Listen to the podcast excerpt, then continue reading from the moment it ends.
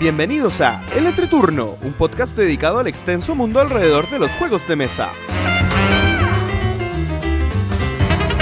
En este capítulo vuelve Carlos Rodríguez, organizador de una de las sedes de la Zapada Lúdica en Santiago, y junto a él hablaremos de las razones por las que jugamos, nuestro top 3 de partidas memorables y les contamos más detalles de nuestro concurso.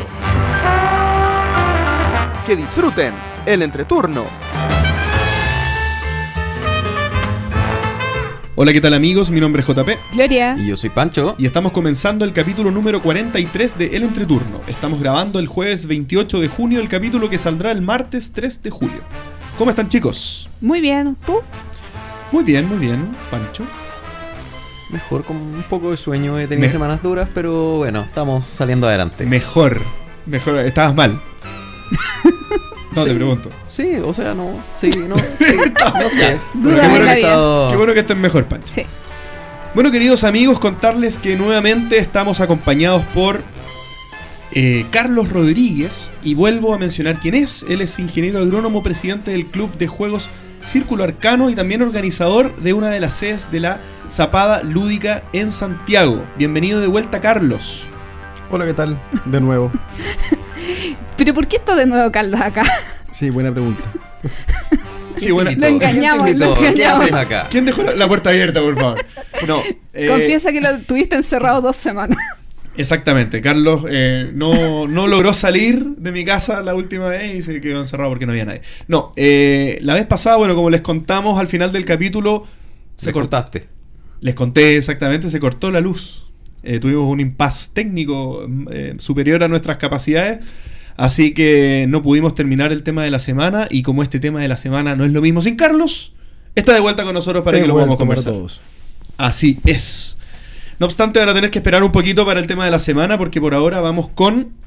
¿Qué hicimos de nuestras semanas lúdicas, Gloria? Y roguemos que no se corte la luz. No, no se va a cortar, no se va a cortar. No está lloviendo, así que aquí, aquí se corta la luz cuando llueve. ¿Qué ha sido de mis semanas lúdicas? Bueno, estoy con continúo con el reto de 365 juegos y la verdad es que cada día, cada día se hace más difícil y me esfuerzo, me esfuerzo, me esfuerzo y solamente estoy en más dos.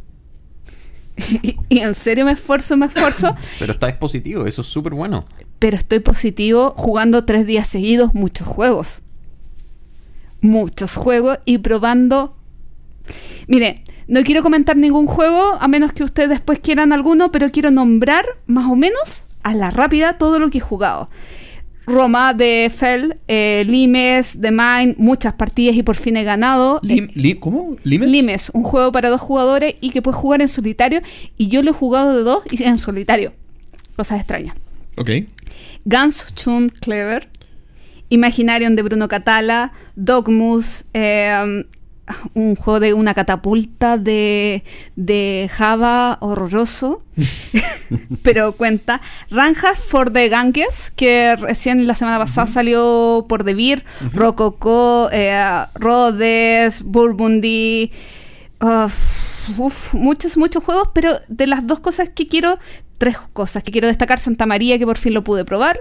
¿De quién es? Eh, no recuerdo de quién es Santa María. Eh, creo que es un autor nuevo, pero eh, como que habla mucho de que es el tapado de Essen y la aduana me lo tuvo un mes y tanto retenido y yo lo deseaba jugar mucho y necesito jugarlo de nuevo. Eh, pero en esto de que está súper de moda la, esta mecánica del Pencil Drive, ¿cuánto se llama? Eh, de El Roll and Ride. Roll and Ride. Roll and Ride. Roll and Write. Roll and ¿Como Write. Gunshot Clever? Eh, sí. Como Quicks, como. sí, justamente.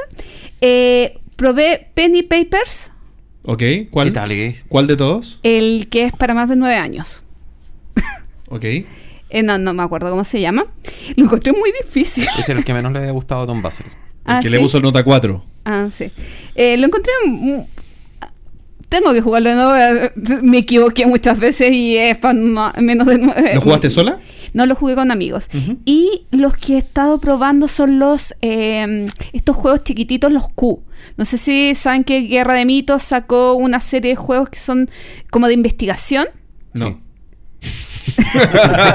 Bueno, yo sabía, JP no. Eh, bueno, hay un crimen, por lo menos los dos que he jugado, hay un crimen, y eh, entre todos los jugadores sacan, cada jugador recibe tres cartas y tiene que elegir si la carta es relevante y dejarla boca arriba, o es irrelevante para el caso y la deja boca abajo. Dejas la boca arriba. ¿Así? la carta boca arriba, la Ah, carta boca abajo. Especifica, por lo que, ¿eh? Eh, bueno. Y eh, las cartas boca arriba que no sean relevantes para el caso te van a quitar puntos de victoria al final del juego. Ah, qué buena. En, en trabajo grupal ti- tienen que resolver cómo es, o tirar teorías de cómo eh, de cómo sucedió todo y responder un par de co- eh, un 10 preguntas, 8 preguntas dependiendo del caso. Eh, y eso te da puntaje dependiendo de cuántas eh, respuestas correctas hayas tenido. Bien divertido. hubiera preferido, porque lo jugué con dos grupos distintos. el juego solamente lo puedes jugar una vez, porque es, es al Mm. estilo Exit, no porque lo rompas, sino porque Cono- ya lo conoces. ya lo el caso. conoces, Sí, ya claro. resolviste Perfecto. el caso, claro, lo que más. Y como jugué con dos grupos distintos el juego, eh, sentí que para el segundo caso necesitaba la experiencia de, eh, de que conocieran bien la mecánica. Porque de repente dejaban eh, boca arriba cosas que yo consideraba que eran irrelevantes para el caso. Pero esa irrelevancia para el caso era porque yo ya tenía la experiencia del caso anterior. Mm. Así que como son tres de la serie Q por ahora, eh, voy a repetir con uno de los grupos que ya hice. Bien. Vienen más casos, es un juego muy barato, eh, muy entretenido, así que eso. Muy, muy barato me refiero como 8 euros o menos. Recomendado por Gloria entonces. Carlos, cuéntanos. Eh, yo tuve una invitación a jugar en la semana. ¿Y no fuiste? No, y fui. fui, Ah, fui. muy, bien. No iba a ir, pero fui. Eh, me invitaron a jugar Rising Sun. Uh, Y qué no, envidia. no es un tipo de juego que esté acostumbrado, Ok, pero fue una buena experiencia. fantástico. Eh, nos juntamos, éramos cuatro personas. Y el juego es muy bonito, está muy bien hecho, está sobreproducido, claramente. Pero jugaste la versión Kickstarter, Jugué la versión Kickstarter. que está más sobreproducido con todavía. todas las figuritas y todos los monitos y todo el cuento. Eh, la mecánica del juego es bien, chora en realidad, porque hay una fase como de planificación, después viene una fase de combate. El juego en sí es rápido, pero se vuelve lento. Eh, porque uno se da vuelta, conversa, trata de ver qué, qué cosa puede hacer. Es como un- no un juego para estar adentro todo el tiempo, sino que es más como para, para, mm, conversar y, y- y hacer otras cosas. Eh, es un buen juego, pero es mucho, es mucho tablero, es mucha figurita. Creo que no es necesario tan- tanto elemento. Em, eso, respecto a Pe- Rising Sun. ¿Pero te molesta el exceso de, de- de miniaturas? En un momento sí, porque tú tienes tus personajes que tienen diferentes facciones y tú puedes ir comprando eh, como em, monstruos o personajes mucho más grandes, Claro. que son mucho más grandes. Hay unos dragones, pero sacarlos del juego no te cuesta nada. Es una acción sacar un, un personaje grande del juego. Entonces, si bien tiene una habilidad importante, el eliminar o, o capturar personajes no es para nada difícil. Entonces, como que decir cómo, cómo capturo o aprisiono un, un dragón gigante eh, al, al mismo nivel que aprisionar a un, a un personaje chico. un. Ah, Entonces hay cosas como esa incongruencia, que sí, chuta, ¿qué onda acá? bien.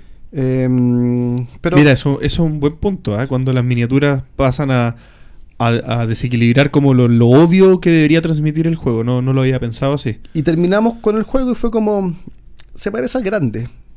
Ese fue la- Mm. la- el sentimiento. ¿En serio? ¿Eso, eso te dejó? Y fue como, pero en realidad el grande es mejor. Sí, el, el grande es un mejor, es mejor juego que el Rising Sun. Y, en realidad eh, es inevitable no caer en la comparación. Ah, y, mira, no se me habría ocurrido. y es inevitable no considerar el grande como un juego mejor que Rising Sun. Mm. En el fondo es una obra maestra.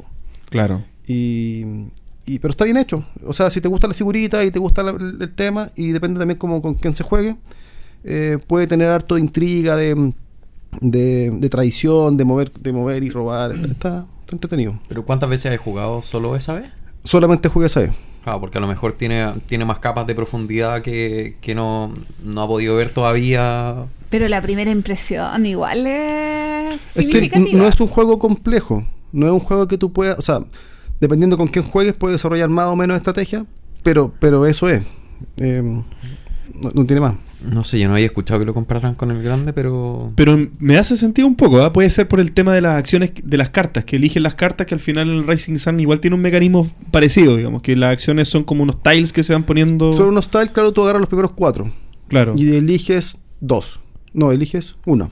Que es como elegir la carta de acción del, del Claro, grande. grande. Y después esas tres que sobran, tú las dejas encima. Y la persona que viene después de ti va a robar las cuatro de arriba. En el fondo siempre va a robar una nueva, pero con las anteriores. Eh, y te da cierta variabilidad para poder hacer acciones, pero, pero no influye mucho. Tenéis la opción de también de hacer como alianzas con al principio del juego. Mm. Tenéis unos medallones que los juntáis y ya, nosotros dos somos equipo, ustedes dos como que nos apoyamos. Pero igual los podéis traicionar y, y, y se da esa, esa, esa mecánica de, de, de un poco más de, de- interacción. Eh, pero está, está bien, es un juego co- correcto. Pero es mucha caja, es mucha pieza para, para lo que en Mm. realidad es. Y un fondo. Bueno, cuando se destrabe de aduana les cuento. Sí, el tuyo lleva cuánto, como seis meses. No, nunca tanto. No, ¿Está no, llevando? es que acuérdate que yo me mandé un... Ah, verdad, tú tuviste Sí. el problema y. Claro, pero igual lleva retenido en aduana mm, un poquito más de un mes. Días más de un mes. Ah.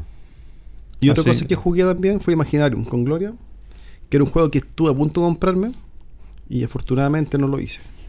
Igual yo creo que debemos darle otra oportunidad. No.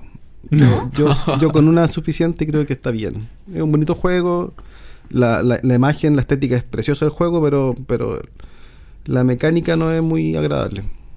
Mira, ¿eh? Para mí, por lo menos. Mira, salió. Salió duro el cabro. Está bien, está bien. Está bien, ¿Algo te no, yo soy, yo soy, yo te soy de gustó esa idea. semana? Yo soy de esa idea también. Si un juego no te gustó tanto, no hay para qué darle segundas, terceras y cuartas oportunidades. Es que hay tantos juegos dando vueltas y, y, y- y hay, hay muchas opciones de juego. Claro. Bueno, este, esto lo hablamos en su, ca- en su momento en el capítulo en todo caso. Probablemente. Pero depen- depende, po. depende de... Por ejemplo, Si te lo cuando, compraste o no. cuando lo jugaste mal.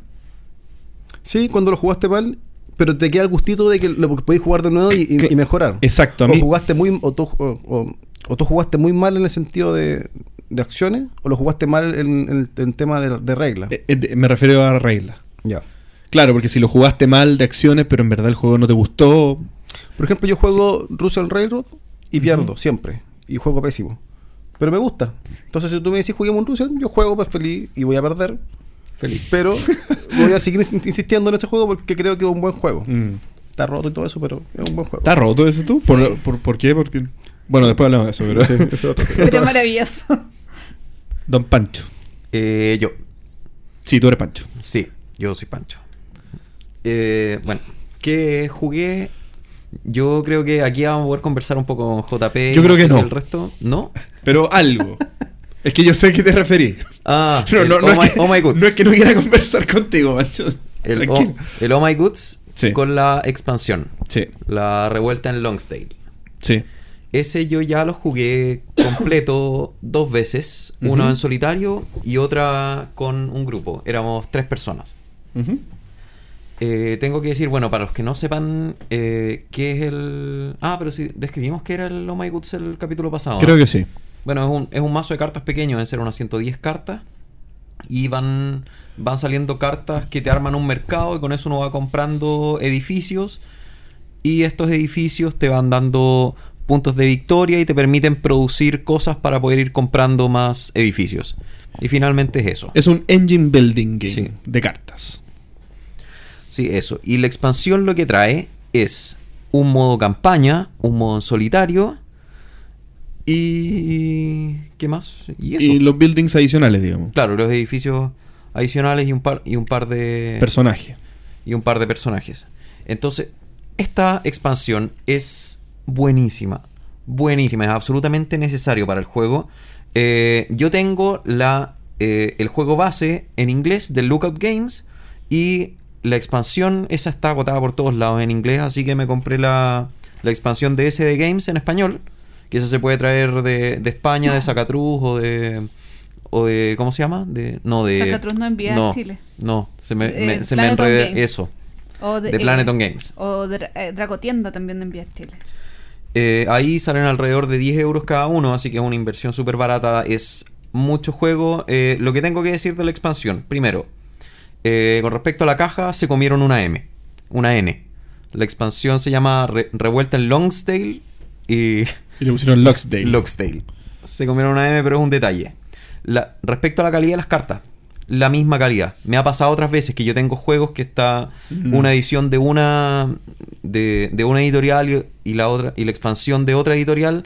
eh, los colores pueden ser un poco distintos o la calidad de las cartas o los tamaños. Aquí está todo perfecto. O sea, no hay diferencia y de hecho incluso a mí me, facilitaba un poco el, el que fuera uno en inglés y el otro en español para poder separarlo. Y es buen dato saber eso, que son compatibles en calidad ambas, eh, eh, inglés y español, digamos. Está bueno Claro. eso. Respecto a la expansión, además, eh, incorpora una cosa que yo no sé si antes lo habrán usado, pero yo al menos fue la primera vez que lo vi en este juego, que es el hecho de que la forma en que juegues es una especie de legacy, influye en los capítulos siguientes, pero no, pero no en términos de ganar más puntos o menos puntos, sino que cambia absolutamente el, el escenario. Entonces, si tú hiciste algo en el, capi- en el capítulo, o si el grupo hizo algo en el capítulo, se juega el escenario A. Si no, se juega el escenario B. Y el escenario A nunca lo viste. Entonces, ese- esas decisiones son muy entretenidas y le dan mucha más trascendencia a todo lo que está pasando en el juego. Em, reafirmo de nuevo que en algún momento lo comenté, pero me encantan los juegos de campaña con cinco escenarios. Lo encuentro que es súper bueno, es un súper buen número, porque en el fondo podéis jugar dos escenarios la primera vez, se juntan la siguiente vez, juegas otros dos escenarios, si están con vuelo juegan el tercero y si no la tercera vez que se juntan, terminan la campaña y se acaba. Estos juegos de 10, 12, 15 escenarios que te tienes que estar juntando 15 veces, 20 veces y donde más encima uno puede perder Mm. y repetir, hace que pff, Sí. es súper complicado y lo otro, por ejemplo, Como con el Arkham- Gloomhaven, qué mal juego. no, no fue el Ah. no fue el ejemplo, pero hay, hay, hay varios Legacy que le ha pasado y al revés. Por ejemplo, con el Arkham Horror y el SG, es el base, viene con tres escenarios, el juego no se alcanza a sentir. Porque el primero es un escenario introductorio que no Sí. te deja mucho, el segundo ya es Arkham Horror de verdad, el tercero es más, más el cierre, pero te quedaste ahí, no alcanzaste a, a disfrutarlo. Entonces, cinco escenarios yo encuentro que ideal. Si alguien quiere hacer un juego de campaña, En defensa del Arkham, la, la aventura siguiente son realmente buenas. Y las mecánicas de juego que tiene cada expansión eh, chiquitita son, distin- la- son distintas. Vamos a empezar mañana en teoría con eso, con. JP. Así que es pedazo de juego. Sí. Ahora, problema de, este, de esta pequeña expansión solo para terminar. Primero, no te explican cómo llevar el puntaje. Cuando uno juega, o sea, yo estoy seguro que esta campaña la hicieron para el modo solitario. Para modo solitario son escenarios de victoria-derrota, o sea, o pasé o no pasé. Da lo mismo mi puntaje. Cuando tú juegas de varios jugadores, todos tienen que cumplir objetivos y no se sabe bien cómo llevar el puntaje. Oye, ok, le damos puntos al que ganó, o vamos sumando los puntos al final de la campaña.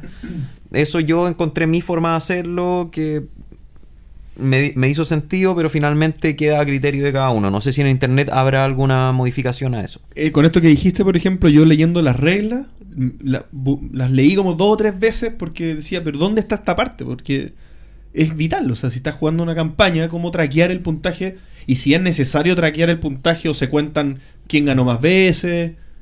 Claro, yo, yo finalmente opté por eso, por el primer escenario daba, éramos tres jugadores, así que daban 3, 2 y un punto. El segundo escenario daban 6, 4 y 2, y así. Cada, cada escenario, el último escenario daba por múltiplos de 5. Ah, inventaste una regla entonces. Inventé una regla que era para que en el fondo fuera increciendo el tema y que no se quedara, o sea, alguien por no ganar los primeros no se quedara muy atrás y se quedara desmotivado. Eh, otro problema que tiene, que no sé si es una cosa mía o, o si es algo del juego, pero a pesar de que las cartas de la expansión están todas numeradas, se te desordenan siempre. Es imposible y busca la carta no sé cuánto, la 73, chuta, ¿dónde está? Está en el montón de acá o en el montón de allá, porque uno lo tiene que ir dejando en pilas separadas. Se, se te desordenan siempre, o sea, necesita una, un inserto decente. Y lo otro es que las cartas, o sea, las cajas son tan chicas No se puede guardar. que no hay cómo guardarlas bien. Mm. Porque el mazo, las cartas finalmente en la campaña uno lo que va haciendo es incorporarle cartas al mazo base. Y cada escenario uno juega con todo lo del base más lo que tenían los escenarios anteriores. Entonces es un mazo que va creciendo. Los otros los tienes que ir teniendo separados entre los escenarios que ya hiciste, que no, no sé qué. Y en estas cajas que son mínimas. O sea, yo lo, yo lo separaba con servilleta. Pero, pero no es una cosa grave. O sea, este juego en verdad necesita una Big Box o en verdad una Normal Box o Mini Box. todavía caben los dos juegos en una mini box. Pero algo donde se considere el tema de la campaña va a poder ir llevando un tracking más o menos. Yo voy a comprar una caja plástica y enfundar las cartas, creo yo, porque amerita. Juego harto este juego y, y son muy incómodas las cajas, la verdad. Hasta para el, hasta para el base era incómoda. Sí. Sí, porque más encima es chiquitita, se abre, si lo ponías en la mochila se puede, se puede abrir, se caen las cartas. Sí. Pero fuera de eso, como juego, súper recomendado, vale mucho la pena, de verdad, pruébenlo. Si se gastan 20 euros, van a ser 20 euros muy bien invertidos. Muy de acuerdo. ¿Y por qué te decía que no te podía yo aportar mucho? Porque no lo jugué al final con más gente, lo jugué solo solitario. Ah, ya. Y, y no terminé el primer escenario tampoco. O sea, tuve, tuve poco tiempo para... claro, exactamente. Tuve poco tiempo para dedicarle a eso. Pero sí tuve... ¿Eso fue? Sí. Ya. Sí tuve tiempo para dedicarle a otras cosillas y un par que quiero mencionar brevemente. Yo les había comentado que estaba esperando que me llegara de España el Incómodos Invitados. Oh, lo probaste. Uh, Y lo probamos eh, familiarmente. Bien, lo probamos en Viña del Mar. En ¿Qué la tan casa de fue? mis padres. Eh, no, fue muy cómodo. Fue muy cómodo. No de fue- hecho, no fue incómodo. si ustedes se acuerdan, no fue incómodo. Si ustedes se acuerdan que los juegos de deducción eran una de mis mecánicas menos preferidas, ¿se acuerdan en el capítulo? Eh, en este caso, este juego me gustó mucho. Y porque carece del problema que yo les había comentado que, me pasa en los juegos de deducción, eh, que un error lleva a otro y que uno se, cuesta salir, digamos, de haber cometido un error y eso es terrible cuando el juego es largo. En este caso el juego no es largo. Eh, básicamente un juego de deducción en el que hay que pillar a un asesino, imagínense un club, ¿bien? Pero que las pistas van saliendo de un mazo de cartas, ¿bien? Entonces el juego trae aproximadamente creo que 243 cartas, no, aproximadamente no, exactamente 243 cartas. Y cada escenario tiene 70 cartas. Entonces, 70 por escenario. exactamente, entonces entonces lo que se hace es, cuando uno hace un escenario, uno combina, es una combinatoria, digamos, de 70 cartas sobre 243. Entonces al final eso creo que da como resultado 3.000 y tantas. ¿Ok? Eh, la combinatoria es más, pero 3.000 y tantos escenarios viables entre las cartas. O sea, hay algunas combinaciones que no tendrían sentido, pero eso es menos de, de la combinatoria. Muy, muy interesante mi comentario. Pero bueno, a lo que voy con esto es que con esta... Es que dicen que está muy bien hecho Está eso. O muy sea, bien hecho. yo no lo he jugado, pero he escuchado comentarios de que como la matemática que hay detrás está muy, muy bien planteada. Yo me puse a pensar en cómo lo hicieron y la verdad es brillante. O sea, está muy bien armado y muy bien utilizado. Porque Pero ¿te finalmente, ¿te, afectaría tener el mismo escenario dos veces? Porque hay juegos de en, deducción en lo donde- personal, dice, si me daría pena. No, no, no, pero te influiría en el juego porque finalmente las cartas no las estáis viendo todo al principio. Entonces, puedes jugar dos escenarios exactamente igual, pero que las cartas ya te salgan en desorden. Tú igual no vas a saber que es el mismo hasta que abriste la última carta. Sí, en rigor sí. O sea, al final, psicológicamente tú sabiendo que el escenario es otro, podría ser igual que el primero y tú tendrías que a igual adivinar todo. O sea, sí. Por eso, o sea, no, no influye en el fondo Bien. la cantidad de escenarios. Sí, es así. Bueno, pero para cerrar un poco la explicación, que yo encuentro que de verdad es muy bueno el juego, eh, con estas 70 cartas entonces se genera una versión de la realidad, en la que eh, el asesino es uno distinto, eh, o puede ser el mismo, qué sé yo, el arma es otra, y eh, creo que el otro tema era el motivo por el cual fue asesinado el señor Walton, es otro también. Entonces uno lo que ¿Siempre tiene... han asesinado al mismo? Siem- esto parte porque el señor Walton, que es un millonario que vive en una mansión, que tiene muchos eh, amigos malos, digamos, amigos que lo odian y que por distintos motivos quisieran eventualmente asesinarlo, alguien de ellos lo asesina. Bien, entonces parte con eh, la escena del crimen, que es su despacho, y todo el resto de la casa, digamos, son como los posibles lugares por los que podría haber pasado el asesino para ir a asesinarlo al despacho. ¿Ok? Entonces uno tiene una hojita donde va traqueando los posibles caminos por, lo que, por los que pasó el asesino. Y eso va sugiriendo las armas que pudo haber recogido en el camino.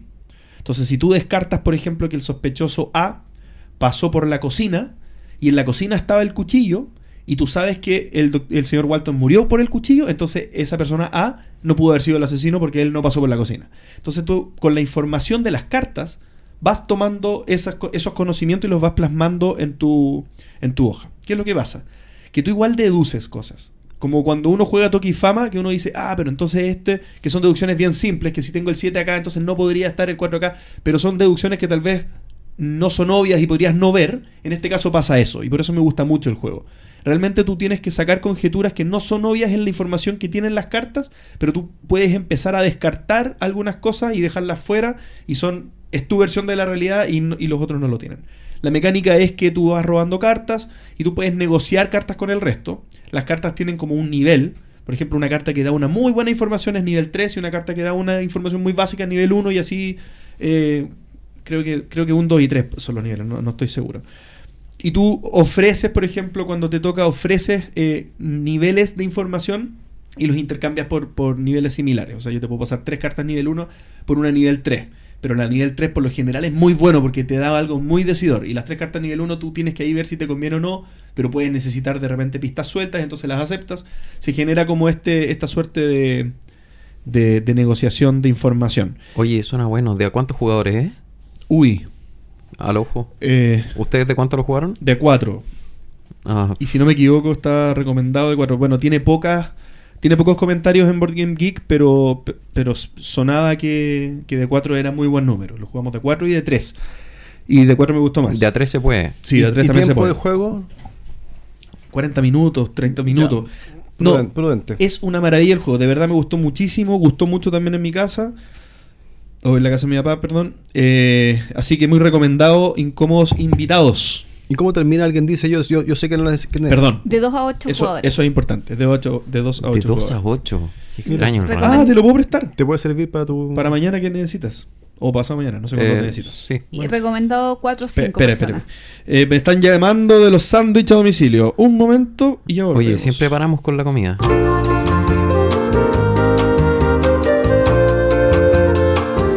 Y estamos de vuelta. Nuevamente. Con comida.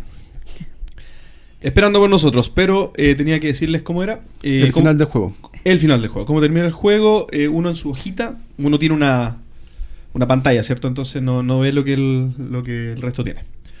Y cuando uno tiene la respuesta, uno tiene que escribirla como definitivo. Entonces cuando tú intentas adivinar, en verdad tu, tu juego termina. O ganas o pierdes, pero no sigues jugando.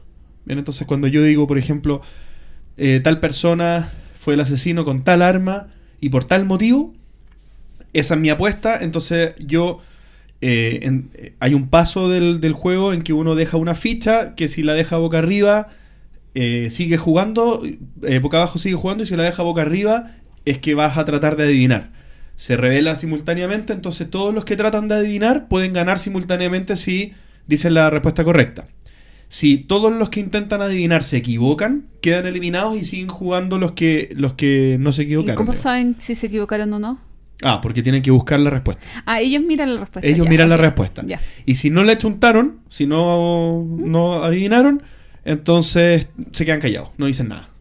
Y si adivinaron, dicen ¡Woohoo! Y, y- y le cuentan a todo el mundo la- las cosas y te odian porque sacaste la cosa antes que ellos. Incómodos invitados, gran juego. Y también contarles que probé el Gunshot Clever, que es el juego de dados que está nominado al Kender, Ken, Ken- Kenner. Kenner. ¿Quién era? Kenner Spiel des Jahres eh, de este año. Y todavía no están los ganadores, ¿cierto? No, No, todavía el no. 26 de julio. Vein- a final- el 20 y algo de julio, lunes. Vamos a estar atentos. Es raro nominado, es un juego de Roland Wright, como decía la Gloria, eh, en el que uno tiene que tirar dados de distintos colores y uno va seleccionando eh, uno de los números de esos colores para poder ir anotándolos en una hojita. Bien, es un juego que al final es muy matemático, la hojita es cero temático, es ir completando secciones de colores, que, los, cada sección de color se corresponde con el color de un dado y uno según una mecánica va anotando los números en la medida que va escogiendo los dados. ¿Cuál es la gracia? En un turno uno tiene tres tiradas de dados y con cada tirada de dados uno bloquea todos los dados que tengan valor menor a los, al dado que escogiste. Bien, entonces por ejemplo si yo escojo el 5 naranjo, el 4 verde, el 3 amarillo y el 2 blanco quedan fuera y yo no los puedo seguir utilizando. Siendo los números mayores por lo general mejores que los números menores. Por lo general. ¿Ok? Entonces uno lo que tiene que hacer es progresivamente escoger números del menor al mayor para ir eliminando menos dados y tener más opciones de, de poder escoger dados en tu turno. Y también tiene una ventaja, o sea, una algo como para no aburrirte en tu turno, que es tú eliges de manera pasiva uno de los dados del jugador eh, ¿Qué está Que no jugando? utilizó. que, que no utilizó el jugador que es titular. Entonces siempre estás enganchado con lo que el otro está jugando y también estás preocupado de no beneficiar al resto con los dados que te van sobrando. Entonces tú de repente a propósito dejas una buena jugada eh, para no beneficiar al de al lado. Y eso, eso me gusta mucho en un juego. Que probablemente a la Gloria no le gusta tanto esa parte. Sí. ¿Sí? Ah, ya, muy bien. Muy bien, muy bien. El juego me gustó harto, pero tiene un tema que yo no sé si.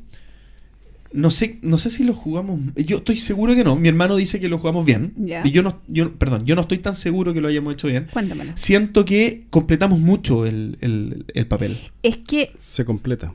es que es mil millones de combos. Las últimas rondas son combo tras combo tras combo. Lo que me pasó es que. Si lo haces bien. Esperaba. Porque yo casi lo completé. Pero yo habría esperado no completarlo. Habría ¿De cuánto esperado tener que dejar uno fuera, haber tenido que sufrir un poco más. Y, y siento que pude llenar todos. Y, y- y los, y los puntajes estuvieron más o menos parecidos. Eh, no- gané yo, pero por poco. No gané por mucho. Entonces fue, fue como. No quería ganar por tanto tampoco, pero me, me refiero que siento que no transpiré eh, teniendo que marcar todos los, los números. ¿De cuántos jugaste? De tres. ¿Y seguro que jugaste las rondas correspondientes? No, pues eso es lo que te estoy diciendo. No, no, Yo creo que jugamos una ronda más. Pero mi hermano que, que estaba marcando los bonus arriba me decía, bueno, te, te juro por lo que queráis que lo hicimos bien. O sea, Es que lo voy a jugar de nuevo Claro, y es les voy a contar. Puede haber pasado eso. Yo generalmente, generalmente hay como una que, eh, mm, que no utilizo tanto, pero claro, si te vas por zorrito que te puntúan la menor, eh, es importante hacerlo. Yo jugué de a dos el miércoles. Y rellené muchísimo más que, mm, Que- que de otras maneras, pero yo creo que es por la cantidad de rondas. Está bien. Y sentí que, con, que hice mucho más combo y que llené todo, y pero, pero yo creo que es más percepción y puede ser que hayan jugado una ronda más. Puede ser, puede ser. Ahora, el llenado es importante, po, porque está, está apostando a, eh, a sacar números más altos.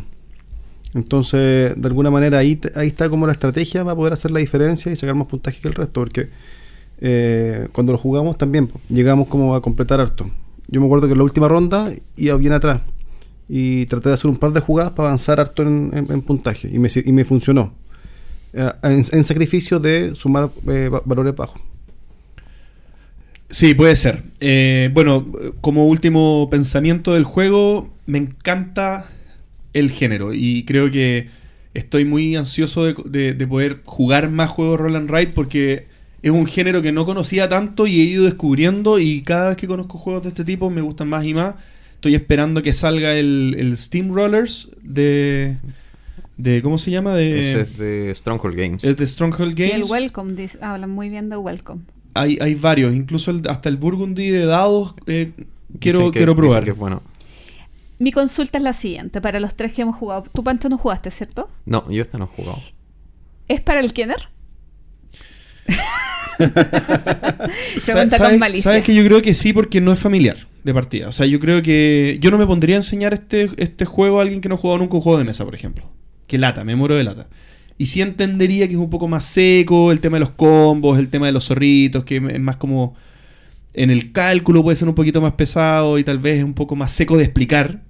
Porque explicarlo es, es- es raro explicar este juego. No es, no, es, no es fluido explicar este juego. A mí me costó explicarlo. Es que por eso. Entonces creo que puede ser por descarte de la categoría normal más que porque sea un Kenner.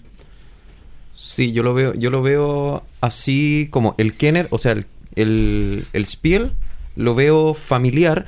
El Kenner, eh, si, si te fijas, tampoco son juegos tan duros. Piensa que el primero en ganar el Kenner fue el Seven Wonders. Entonces, yo, yo veo como, nomina como posible Kenner un juego que no le puedes enseñar o a tu abuelo o a un niño. En este caso, este sí se lo podrías enseñar a, a tu abuelo, pero probablemente un niño no, no tienes como mucha posibilidad. Yo Mm. creo que por eso va para el Kenner y no se queda en el Spiel normal. Sí, yo lo veo Yo siento que, que, que gana peso por, por, por lo novedoso que es. Eh, esto, esto de tirar dados y escribir. Que, que no se había visto mucho. Entonces, quizás por ahí está un poco más eh, eh, la nominación. Eh, probablemente, si, si, si el género sigue eh, y salgan juegos con, con ese estilo o que sean mejores, probablemente no salgan nominados a, a futuro porque ya se quemó el- la novedad. Eh, siento que es como parte de, de- de buscar una diferencia dentro de los juegos de mesa que, que, que- que- que no hay mucha en, en realidad. Entonces, como que. Bueno, Esa, es mi impresión. Claro, tomemos en cuenta que el año pasado el ganador fue Exit, que igual fue un quiebre, y el otro nominado era Magic Maze. Es como buscar como- juegos como- que sean distintos a, lo, Claro. a lo común nomás. Por ahí, no sé, me, esa impresión. Sí, es verdad. Quiero O sea, comentar, aprovechar, sumarme, que los de Heavy Cardboard Game, un elefantito gordito, Ya, no sé de lo que hablas. eh, hay, un- hay una hay un, um, una transmisión por YouTube, YouTube de unos tipos que juegan juegos pesados Ok. y su logo es un elefante. Ah, ok. Y sacaron también una premiación de juegos de mesa Bien. y premiaron a Lisboa como el mejor juego de...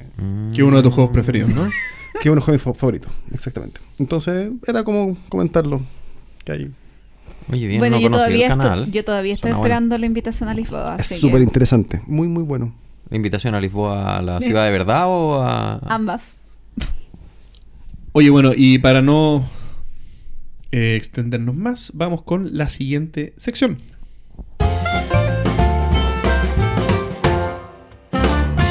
El minuto de JP, que soy yo. Siempre digo lo mismo cuando me toca mi minuto. Pero para que sepan, para que sepan. Y no te confundan con Pancho. Y no me vuelvan a confundir con Pancho, en este caso con Carlos, porque parece que todos los hombres chilenos hablamos igual. Pero bueno. Entonces, mi minuto dice así. El mundo ha cambiado mucho en los últimos años, eh, cada vez de manera más acelerada. Y cuando digo el mundo me refiero más que nada a las personas, ¿ok? Y me refiero a, a- De las personas me refiero a lo que las personas esperan del mundo. Y en cuánto tiempo lo esperan. ¿Ok? Hace 100 años atrás, o incluso menos, hace 70 años atrás, eh, las ciudades iban más lento, las cosas pasaban más lento, no existían los celulares, no existía una, un apremio eh, general por obtener las cosas en el momento exacto. Uno mandaba cartas y esperaba que las cartas llegaran a su destino y hasta que no te llegaban noticias de vuelta, no sabías que la persona la había recibido. Eh, hoy existe WhatsApp y hay personas que mandan un WhatsApp y se desesperan porque no le responden en 15 segundos. Entonces, esa necesidad por lo inmediato eh, creo que ha cambiado, bueno, no creo, o sea, es así, ha cambiado mucho la manera en que nosotros consumimos el mundo, consumimos las cosas del mundo, ¿bien? Y mi, y mi pensamiento está en torno a cómo los juegos de mesa, que han vivido probablemente ese acelerado cambio de estos últimos años, han formado parte de este cambio o han ido con este cambio. En el sentido que las personas, eh, como con estos cambios, van demandando cosas distintas, como los juegos de mesa probablemente, o la oferta de juegos de mesa se ha ido adaptando para que eh, las personas estén satisfechas ante esta nueva demanda general de, de extrema ansiedad. Y un ejemplo que se me viene a la cabeza es el hecho de que nosotros hoy día eh, podemos criticar mucho un juego porque tiene entreturno. Y es como no puedo, no puedo soportar que en dos minutos tres minutos que no me vuelve a tocar, yo no tenga nada para hacer y me vuelvo loco. Pero mi pregunta es, si eso hubiera pasado hace 30 años atrás o 40 años atrás, probablemente ese juego habría sido el mejor del mundo igual, porque no importaba por, otra, por otro tipo de persona, por lo que las personas esperaban en ese momento, que hubiera entreturno. Entonces, ¿cómo creen ustedes que ha pasado esto con los juegos de mesa? El que quiera partir y me ayude con este dilema, por favor. Yo creo que va por muchos lugares. Partiendo por el hecho de la. ¿Cómo se llama? Como el poco uso que le damos a nuestros juegos. Son todos los juegos jugables una o dos veces. Después, si el juego ya lo jugaste tres veces y existe una expansión, es que lo, lo compro con expansión al tiro. Porque ya jugar una cuarta vez un juego. O sea, el, te- el tema de repetir. eh, da cuenta enseguida de esto. O sea, necesitamos ir probando cosas nuevas, ir cambiando, ir teniendo esta sensación de, de que el juego ya, ya me dio, o sea, me dio una sensación buena, listo, ¿qué más hay? ¿Qué más hay? O sea, ya no es suficiente repetir la sensación buena del juego, sino que necesito exigirle que me sorprenda o que me presente alguna otra, alguna otra cosa. Y eso hace que también, bueno, no sé si miré para otro lado, pero por ejemplo, en, términos de balance de juego, eh, no, es necesa- no es tan necesario balancearlos. Porque finalmente, em, no sé si viste el documental este de AlphaGo, que era, bueno, donde se hablaba de la inteligencia artificial y cómo se prueban. eh, este, esta inteligencia artificial iba avanzando y partía con ciertas estrategias y no sé, se ponía a jugar muchas veces contra sí misma y usaba estas estrategias y usaba cierto tipo de estrategia al principio, que eran las dominantes, pero a medida que ya llevaba, no sé, mil, dos mil, tres mil, diez mil jugadas, eh, empezaba a cambiar de estrategia y ya cambiaba la estrategia dominante y después seguía avanzando y pasaba a otra etapa. Entonces, muchas veces uno cuando prueba un juego, eh, o la gente o la gente de repente critica que hay juegos que están muy desbalanceados a lo mejor el diseñador los mira y dice no si el juego está súper bien balanceado. Está, lo he probado lo he jugado 500 veces pero el tema es que claro uno no conoce a tal profundidad porque uno lo ha jugado 2, 3, 4 veces 10 veces los que ya juegan mucho. Y claro ver lo, ver lo que se ve en la estrategia 200 no es o sea de hecho llega a ser un punto que es innecesario balancear para eso, porque tú necesitas tener el juego balanceado solo para las etapas tempranas del juego. Es verdad. Sí, yo creo que acá hay varios temas. No, no está, no está tan clara la- la- el pensamiento en una línea. A ver, creo que hay una necesidad eh, irreal eh, de las personas de, po- de- de adquirir cada vez más juegos. Eh, y creo que el, que, el, que el ejemplo claro es Kickstarter, donde tú compras juegos de, no sé, 200 mil pesos, donde ves un video, no tienes idea de lo que estás comprando, pero aún así lo estás comprando porque te trae plástico, o trae, o trae figurita, o trae algo que, que te llama la atención y tú dices, este es el juego que quiero. Yo compro muchos juegos de verlo una sola vez y digo, este es un juego que quiero. Y después cuando lo pruebo, claro, me puede gustar o no, pero, pero y, veo que tan cerca estuve en realidad de ese, de ese primer encantamiento. Pero siento que, claro, es ese como aceleramiento de querer tener cosas, en este caso juegos de mesa, eh, se traduce bien ahí, en, la compra de, de, de esto- de estos juegos. Creo que también hay un tema que mm, se confunde, que es también la madurez del jugador o la madurez de un juego. Eh, yo tengo juegos que los jugaría feliz una y otra vez y tú me decís, jugué una partida agrícola, jugaba una partida agrícola. Y lo tengo por sobre un montón de juegos y un montón de juegos de novedad. Eh, recién hablaba de Rising Sun. Eh, lo, lo, jugué, porque quería conocerlo, la experiencia y todo eso. Pero tú me decís, eh, ¿queréis jugar nuevamente ese juego? Probablemente no. Me decís, ¿queréis probar un juego nuevo, distinto de los, de los que tenéis en- en tu estante? Versus un juego que me gusta mucho, como podría ser, eh, no sé, eh, ah, se me fueron los nombres. Lisboa. Lisboa. No, para, para salir de los, de los comunes. Mombasa, por ejemplo. Oh, es que feliz, Mombasa. feliz juego nuevamente Mombasa y lo jugaría mil veces más. Entonces también está un tema ahí de mm, como madurez de saber cuáles son los juegos que te gustan, cuáles son las mecánicas que te gustan y qué juegos estás dispuesto a, a sacarle trote. Por ejemplo, el Twi- Twilight Struggle es un pedazo de juego. Eh, y es un juego que, que yo siento que si tuviese la oportunidad de jugarlo más, lo jugaría más veces dentro de lo que, de lo que, de lo que estaba. Entonces, esa inmediatez, esa necesidad de, de ir probando, eh, es parte de este encantamiento, como por las luces que brillan. Eh, pero no hay que perder, creo yo, el centro y de lo que y, y que tiene que ver un poco quizás con el tema más adelante, que es como qué nos llama a jugar, porque estamos jugando. Y creo que hay cosas que, que, que los que hay juegos que tienen y otros juegos no tienen. A mí me pasa, eh, uniendo, un Todo poco lo que, no, uniendo un poco lo que dice Carlos, el tema del acceso a la información. Hace 20 años no teníamos el mismo acceso a información que tenemos ahora. Y ese acceso a información eh, nos crea la necesidad de... eh, o, o- o me crea la necesidad del acceso a la experiencia del juego. Yo hace cinco años podría haber esperado seis meses probar un juego, Mm. un año probar el juego. Y ahora me quejo porque la aduana lo tiene retenido un mes. Porque no lo tengo ahora, en este momento. Entonces, si yo no me hubiera enterado de que esos juegos existen, no nos vayamos tan atrás. Hace cinco años era muy difícil obtener información. Eh, no habían medios especializados, no tenías tanto acceso a lo que está saliendo minuto a minuto, o, o- o- o a los juegos que está creando X autor, tú no te generabas esa, esa necesidad y, y le vas pidiendo eh, más cosas al juego.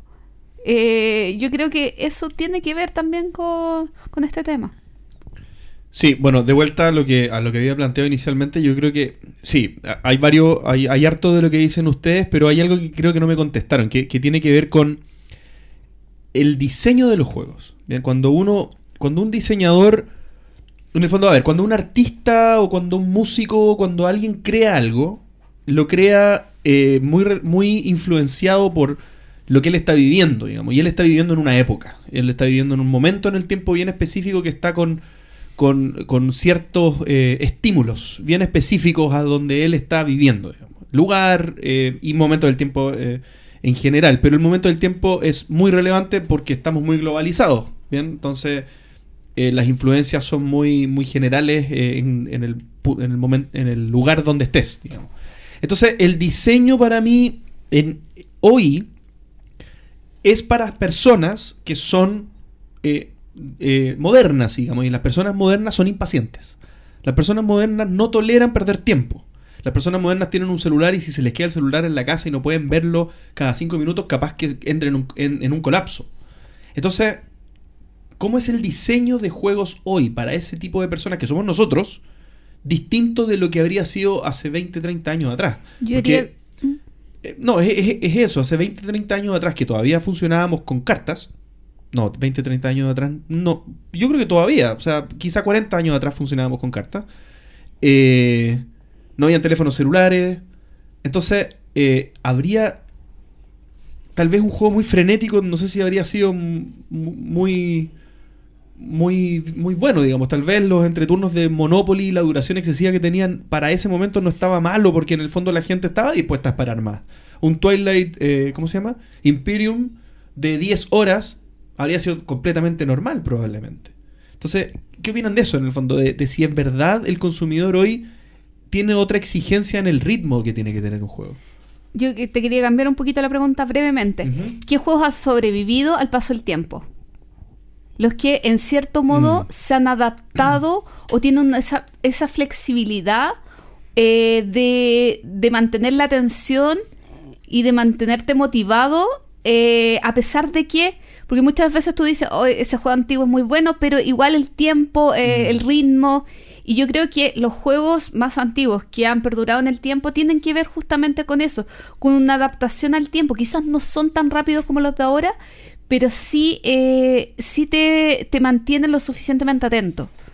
Claro, mantiene esa tensión, esa preocupación, ese, ese interés por el turno del otro. Es verdad, es verdad. Que puede ser un Puerto Rico, por ejemplo, que puede ser un, no sé, el mismo Catán O el ajedrez. O, sea, o el ajedrez. Pero no sé, yo no sé, yo no sé qué tanto será eso. Yo creo que los juegos antiguos que han sobrevivido fue simplemente porque eran los únicos y porque tienen en el fondo esa historia y ya se hicieron como parte de la cultura. Porque, por ejemplo, claro, si tú me dices ajedrez, perfecto, tiene eso, pero el gato, por ejemplo, el, ¿cómo se llama? El tic-tac-toe o el ludo. El ludo no es que tenga un ritmo muy impresionante, ni que tenga muchas estrategias, ni, ni que te mantenga metido. Es porque era uno de los tres, el, otro típico, el escaleras y. y escaleras y balancines o snakes and ladders.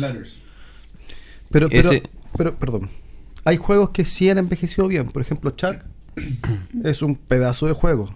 Es súper simple, es súper tosco en, en- en- en- en mesa, pero es entretenido ir jugar y va y armáis tu estrategia. Sí, pero yo estoy yendo al otro, yo estoy yendo al otro punto, que en el fondo los que han sobrevivido son. Pero- o sea, no tienen por qué ser buenos. Pero estamos hablando de juegos de mesa modernos. De O sea, sí, un juego de mesa moderno. tratar de hablar de juegos de mesa modernos, porque Claro. los otros fueron demasiado populares y los Mm. venden en cualquier supermercado. Claro. Pero los juegos de mesa modernos, que son los juegos que queremos ver el ritmo ahora, eh, los que han perdurado ahora, quizás no tienen el mismo ritmo frenético, pero sí tienen eh, un- una mayor adaptabilidad. O Sí. sea, yo creo que hay una tendencia que se está dando que es súper clara, que son los juegos más sociales, que son juegos que son de partida súper vistosos y que tienen pocas reglas. Y que con eso yo puedo estar y que van a ir variando mucho de un juego a otro porque depende más de la interacción social que de lo que hay en mesa. Eh, por ejemplo, el Dixit, que uno termina riéndose por las cosas que pasan, el típico código secreto o, o todos estos de deducción social que hay. Eh, ¿Había dicho deducción social? Lo tengo en la cabeza. No.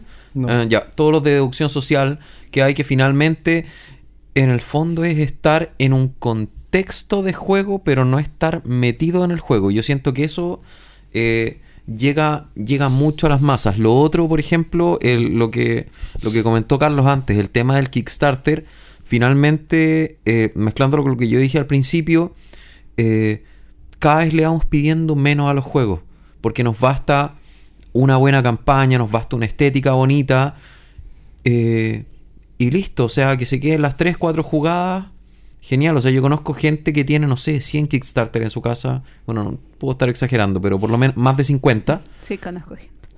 más de 50, y que le habrá sacado tres partidas a cada uno con suerte. Y listo, y quedaron ahí votados. Pero no porque en el fondo la por- por- porque en el fondo en el fondo yo siento que lo que lo que hablaste tú al principio va más por el tema de la frustración, que no soportamos la frustración, entonces necesitamos tener lo que queremos en el momento en que lo queremos y una vez que lo tenemos ya no es necesario pescarlo. O sea, ¿cuánto- ¿a cuántos nos ha pasado? Probablemente todos los que estamos escuchando acá hemos perseguido algún juego por meses, meses y meses. Sí. Nos lo hemos traído desde quién sabe qué lugar del mundo, pagando cantidades estratosféricas. Llega acá y todavía no lo probamos. Hace tres años que lo tenemos, lo estuvimos buscando no sé cuánto tiempo y sigue ahí y no Pero lo está, hemos sacado. Pero está ahí. Pero está ahí. Pero está ahí. Para cuando Y yo lo lo sa- y lo necesite. sabes. Donde mis ojos te vean. Mira, yo creo que entrando en el tema un poco más de juego, creo que está también está muy ligado al, al tipo de juego. ¿Ya? Eh, por ejemplo, los Ameritrash son todos iguales. No puede La otra vez hablé con. Voto por Carlos. La otra vez hablaba Ay. con, no sé si puedo dar nombre, pero con la persona que atiende en, en el 2 de 6 y me hablaba de un juego que era la, que lo habían reeditado, pero era el mismo juego, pero con otra, otra temática. Me decía, ayer lo mismo. Y estaba feliz. Y yo decía, ya, pero si es lo mismo, ¿por qué quieres comp- comprarte el mismo juego con otra, otra temática? Entonces, el, el envejecimiento en esos juegos no ocurre tanto, porque es lo mismo. ¿Ya? Le estoy cambiando la cara. En, en el caso, por ejemplo, de un Wargame, también son juegos de, sub, de, de- de esencia. Entonces, eh, jugar un Wargame antiguo es el mismo gusto que jugar uno más moderno. Prácticamente es el mismo, el mismo estilo. Quizás los juegos que tienen más estrategia, como un euro, eh, podía encontrar diferencias. A mí me pasó que la otra vez jugué a Santiago de Cuba y me cargó. Eh, y era súper insípido, pese que eh, en su tiempo fue un muy buen juego. Entonces, eh, quizás el re- el- lo que le está exigiendo los juegos dentro del concepto va cambiando. En el caso de los party games, tú vas buscando la novedad, porque la gracia es que te entretenga y no, y no, no sacar la estrategia. Si nadie está buscando en el fondo eh, adivinarse las cartas del Dixie o aprendérselas, porque la gracia es esa, esa, esa espontaneidad. Claro. Entonces, claro, como son cosas de consumo rápido, también se van agotando rápido. Y ahí vais sacando otro estilo, otra mecánica. Y ahora vamos con el dado, con el dado que lo tiráis y escribí. Después vamos con, con no sé, con, con el, el- personaje. Y va- va- vamos rotando. Ya, no, pero yo no me puedo quedar callado con esto. O sea, no puedes decir que todos los Ameritrash son iguales. Como que yo te diga que todos los V son iguales, que para mí, para mí, para mí sí, sí lo son, pero, pero Excepto no es, Bonanza. no es, pero y los euros y los euros también. O sea, cuántos posicionamientos de trabajadores igual, iguales hay. O sea, tú me, tú me dices, de hecho, probablemente un juego más fácil de desarrollar en el mundo es un posicionamiento de trabajadores. ¿Sabes que te pongo elijo cuatro, cuatro, no sé, cuatro materias primas, elijo, pongo un mercado, pongo un par de acciones más, algo, alguna otra cosa para cambiar y listo. Y la única complejidad es asignar los puntos para que quede equilibrado. O sea, posicionamiento de trabajadores está lleno. Euros, hay infinidad de juegos iguales y eso yo creo que es un tema de, de que en el fondo hay tantos juegos hoy en día que es... O sea, sería ilógico pretender que cada uno fuera diferente. Y por eso también estamos viendo eh, nominaciones a los Splitter Yares eh, distintos. po. Sí, pero yo creo que ya nos esto. salimos del tema de, de JP. Sí, nos estamos arrancando un poco. Yo Don JP, ¿qué, Hable ¿cómo, nomás, yo- cómo yo- lleva el hilo? En, en- mi minuto les permito salirse del libreto, no hay problema. Yo quiero decir que, claro, hay mucho euro que es muy similar a otro, pero es como incómodo de invitado. Hay juegos que hacen la diferencia, que tú dices, esto funciona, esto está bien hecho, esto está balanceado, y lograr involucrarte en, en- en esa inmersión que te produce un buen juego, que te produce, por ejemplo, Puerto Rico. Puerto Rico está perfectamente hecho. Eh, y, y te puede gustar o no gustar el estilo, pero está bien hecho. Lo que hablábamos también con el grande. El, el juego es súper simple, súper sencillo, pero está súper bien logrado. O sea, Entonces, claro, hay, hay una variedad y hay una cantidad de posi- posicionamiento de trabajadores, pero que juegos que estén bien logrados son pocos. yo ahí, yo tampoco me puedo quedar callado, perdona, ¿eh? pero para Soy el disidente. de- entender un poco... Yo te apoyo, yo te apoyo. Lo que pasa es que Me van a invitar más yo, a no, este yo no- programa. yo no te apoyo, yo no te apoyo, pero te entiendo. Porque tienes derecho a estar equivocado. No, mentira. No, no, no. Eh, te entiendo porque yo creo que cuando uno no le gusta algo, yo creo que a ti no te gustan los Ameritrash. Para nada. Ya. Cuando a alguien no le gusta algo, eh, suele agrupar. Por ejemplo, mi papá cree que Metallica y Rush son lo mismo, mismo estilo. ¿No Y- son lo mismo? No son lo mismo. Bien. Entonces, cuando no, no te gusta la música estridente, no entiendes que el rock es distinto al metal y el metal es distinto al metal progresivo y, y tiene todo el sentido. Y- Pero el metal está más cerca del rock que del pop. Pero Entonces esto- la agrupación tampoco es tan loca. Pero, ok, pero estoy diciendo que cuando a ti hay cosas que tienen algo en común que no te gustan, aun cuando entre ellas sean distintas en subgéneros, tú las vas a tender a agrupar, porque en el fondo, como no te gustan, nunca les pusiste atención, no lograste separarlas, no lograste identificarlas unas de otras, para ti es lo mismo estridencia.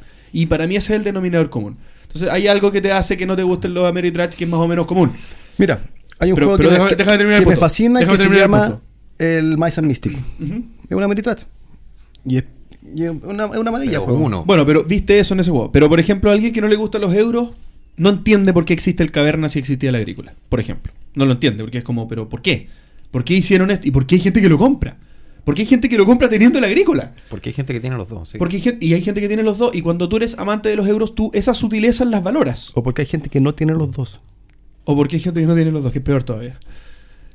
Pero cuando te gustan ese tipo, es- el género, tú valoras esas sutilezas, valoras esas diferencias. Entonces Pero creo hay- que está en eso más que Ahí entramos en otro aspecto, que ya es un poco más de colección. O sea, eh, uno colecciona de repente juegos por autor. Y da lo mismo tener que lo juegue o no, pero esta es parte de la colección y va con el tamaño de la caja y con todo el mismo color. Y son- Bueno, y yo me doy por contestado con mi minuto para que avancemos, porque creo que que, que no, que no se contestó. no, no se contestó, pero no es primera vez que nos pasa, así que vamos con la siguiente sección.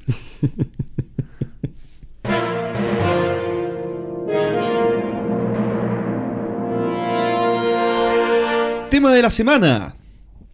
¿Para qué jugamos? ¿Es importante ganar? Yo juego para divertirme, pero eh, si pienso en si me importa o no ganar, no es tan relevante.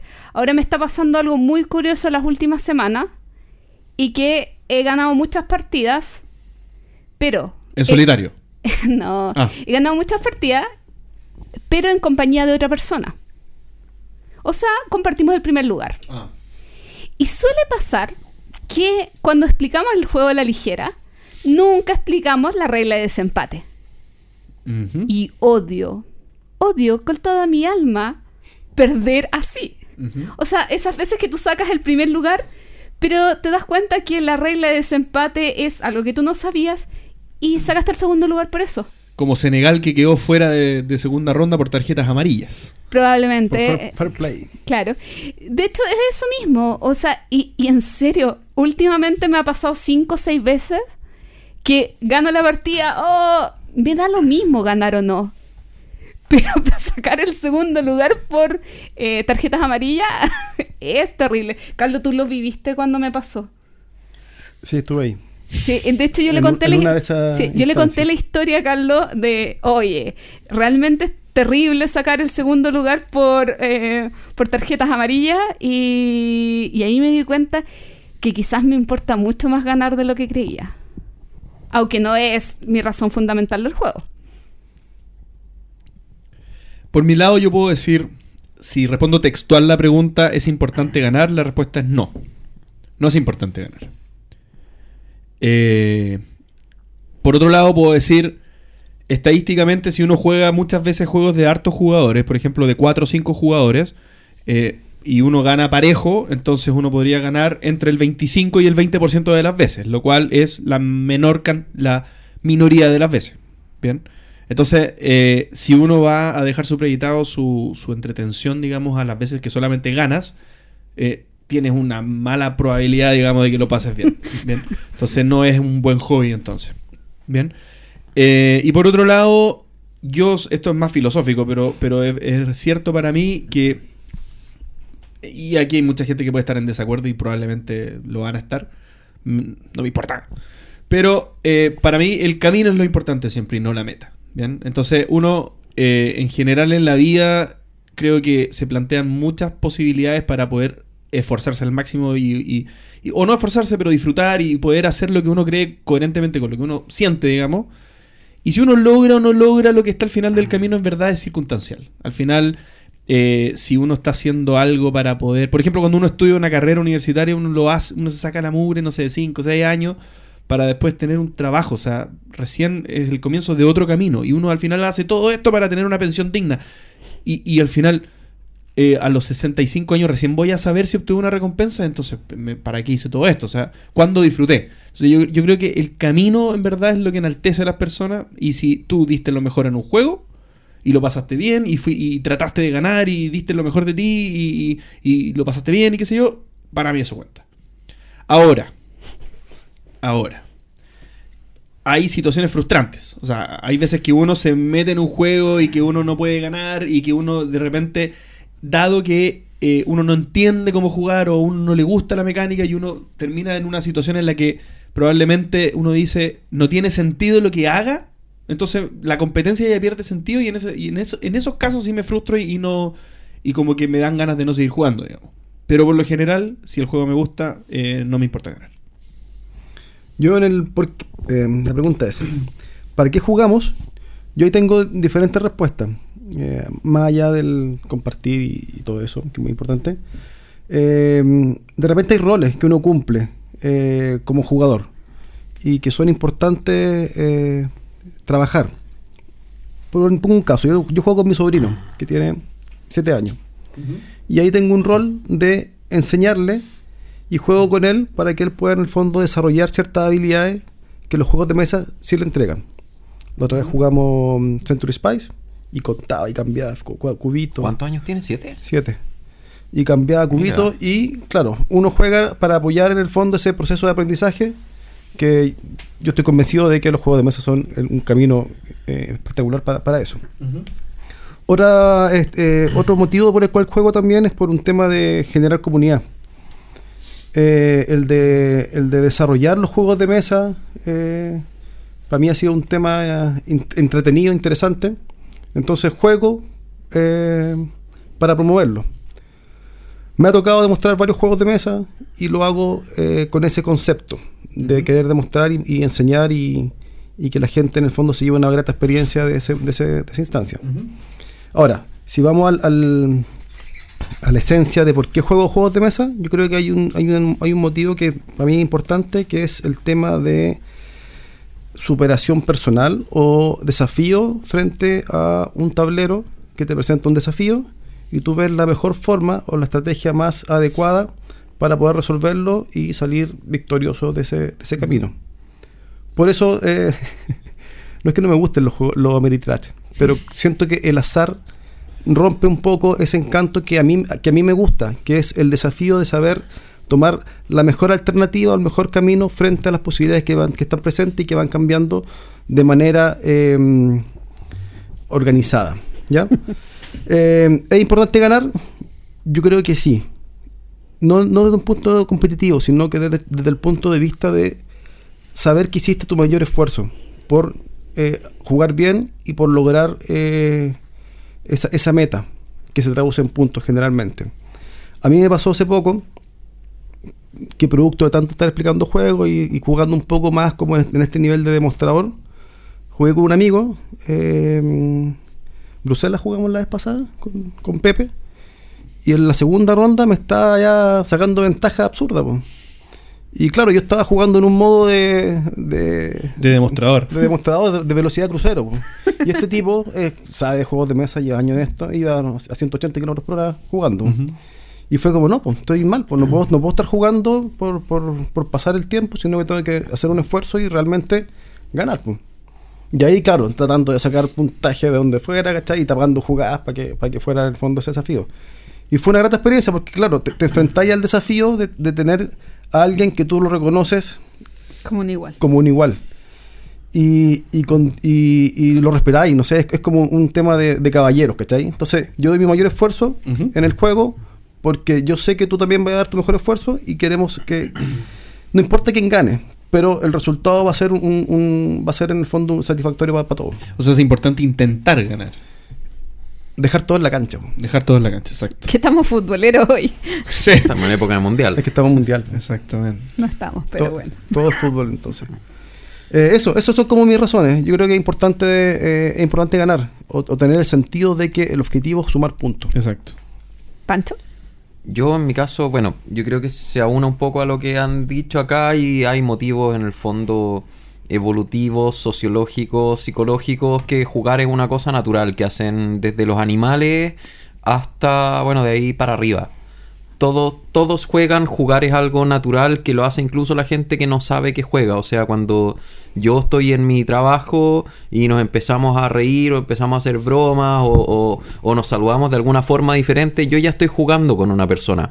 Es un juego que probablemente no está estructurado, no voy a hacer un manual para burlarme de alguien o un manual para pasarlo bien, pero eh, es una cosa que el, el cuerpo y la mente lo necesita para distraerse. Entonces, y, y eso en el fondo queda claro porque te ayuda a sociabilizar y te ayuda a distenderte y te ayuda a relajarte y se liberan, se liberan endorfinas, creo, y muchas cosas así. Entonces, yo creo que en eso estamos más o menos bien, pero yo les quería cambiar un poquitito la pregunta acá.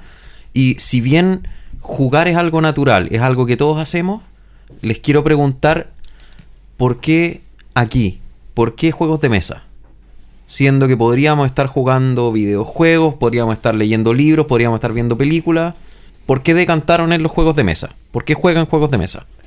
Para reforzar tu pregunta, todavía no lo voy a responder porque creo que todavía no tengo la respuesta, pero para, para reforzar tu pregunta, hay gente que me ha preguntado, ¿cómo, ¿cómo puedes, después del trabajo, por ejemplo, que estuviste si- siendo ingeniero, tu trabajo es usar la cabeza todo el día, entonces, después de haber estado en eso todo el día, ¿cómo tienes ganas de ponerte a pensar un juego complejo y, y sacarle lo último que le queda a tus neuronas al final del día? O sea, ¿cómo logras eso? ¿Y cómo te gusta eso? Y, y en el fondo, sí, ¿por qué jugamos juegos de mesa? A mí me pasa lo contrario a ti. Lo mismo, pero lo, eh, es una forma. Mi trabajo no me exige, me exige otro tipo de habilidades. Y no me exige el, el, eh, esa parte de, de medir hasta el último suspiro, optimizar hasta lo más... eh, no me pide optimizar, entonces tengo la necesidad de hacerlo en mis tiempos libres. Eh, no, Va- yo- vamos yo- desarrollando esta, esta yo, pregunta. yo- sí pienso en mi trabajo. me, toca, me toca desarrollar cosas mentales. Eh, Es que yo Algo- no- algo de trabajo con personas, soy sociable y eso. Sí, se Tengo nota, que lo sonreír hemos notado. y todo eso. Sí, mira, yo creo que el... el- ¿por, por qué juegos de mesa? Eh, yo jugué videojuegos cuando, cuando chico, pero es, es tú y la pantalla. Eh, es súper eh, eh, individualista el, el tema, es como bien solo. Eh, los juegos tienen esa, esa, esa, esa virtud que tú estás viendo a la persona a la cara. Eh, y Te puedes reír de él en su cara. te puedes reír en su cara. Hay, hay expresiones, que es cierto. Hay, hay texturas. Las piezas tienen textura. Las cartas no son todas iguales. Los cubitos tienen colores. Hay distintos cubitos de colores. Eh, entonces, entonces, s- no no solamente un estímulo visual o mental. Hay un, hay un estímulo de, de- de- de aroma. O sea, un, un- la otra vez comentábamos el, el- el aroma del, Del manual PlayStation. Ah. de, eh, La textura del manual de Imaginarium. de Imaginarium. Oh. El juego es muy bonito, pero es malísimo. Eh, El, el otro día, el lunes, con unos amigos, disculpa, comentamos el olor al juego alemán a diferencia del olor del juego chino. Bueno, Es esos un son extremos. racista eso, pero bueno. ¿Por qué racista? Son extremos de. Decir, decir que soy racista es racista. No, y tener la sé. posibilidad de reírte con la gente, por ejemplo, eh, un, jugar un yo soy el jefe, un yo soy el jefe, y empezar a, a- a- a- a muñequear y a negociar es súper entretenido. po. Entonces son experiencias que un videojuego no te va a dar, porque tú estés pegado con la pantalla y claro, estás ahí al lado y dices, ya, dispara, pero no es lo mismo. Eh, no sé, es como jugar a pelota, es como jugar un deporte, son, son, son instancias recreacionales eh, que, que tienen eso de compartir. Y aparte, los juegos de mesa tienen algo que, que no tienen todas las cosas que te dan un ambiente protegido. Te dan una mesa, sentado, cómodo, con la posibilidad de ir, eh, comer, no sé, eh, pa- parar el juego, ¿cierto? Ir a hacer lo que tienes que hacer, volver. Entonces son, son, son ambientes como protegidos, que no siempre están, eh, por ejemplo, si jugáis tenis, no podéis parar y, decir no a la vuelta, sino que el tema sigue. O si jugáis en línea, por ejemplo, no sé, Warcraft, no podéis ponerle pausa. Te desconectáis nomás y, y rompí esa magia. En cambio acá no, po, la podéis mantener. Yo quería quizá, no sé si Pancho consideras que esta parte está como hilada, porque tengo otra pregunta que hacerle. Ah, no, sigamos. No. Eh, O sea, yo no Autorizada, Yo, no, favor. yo no- yo no la respondí, yo no respondí. Ah, Iba a responder la mía, pero no, dale tú. pues, sí. no, dale. Ah, bueno, yo, ¿por qué decanté los juegos de mesa? Yo creo que lo he contado un par de veces. Yo fue por descarte. Finalmente, eh, Repasé todos los hobbies del mundo y este era. Me echaron de algunos. Me echaron- no, alguno? no, final, o sea, eh, parecido. O sea, empecé, yo vengo del mundo de los juegos de cartas coleccionables. Y me encantaba, me enviciaba. Llegué a jugar 5 o 6 en paralelo. Al mismo tiempo, yendo a campeonatos de todo y no sé qué. Terminé, bueno, en algún momento. Lo en una corté. clínica. Sí, en, en algún momento lo corté. Eh, y empecé a decantar en los videojuegos, pero también me absorbía mucho jugando estos típicos RPG online y no sé qué, y quería pasar todo el día y yo necesitaba en el fondo empezar a recuperar Masa mi, autonomía. Y, y en el fondo poder empezar a, a armar más, o sea, a, a armar más mi vida.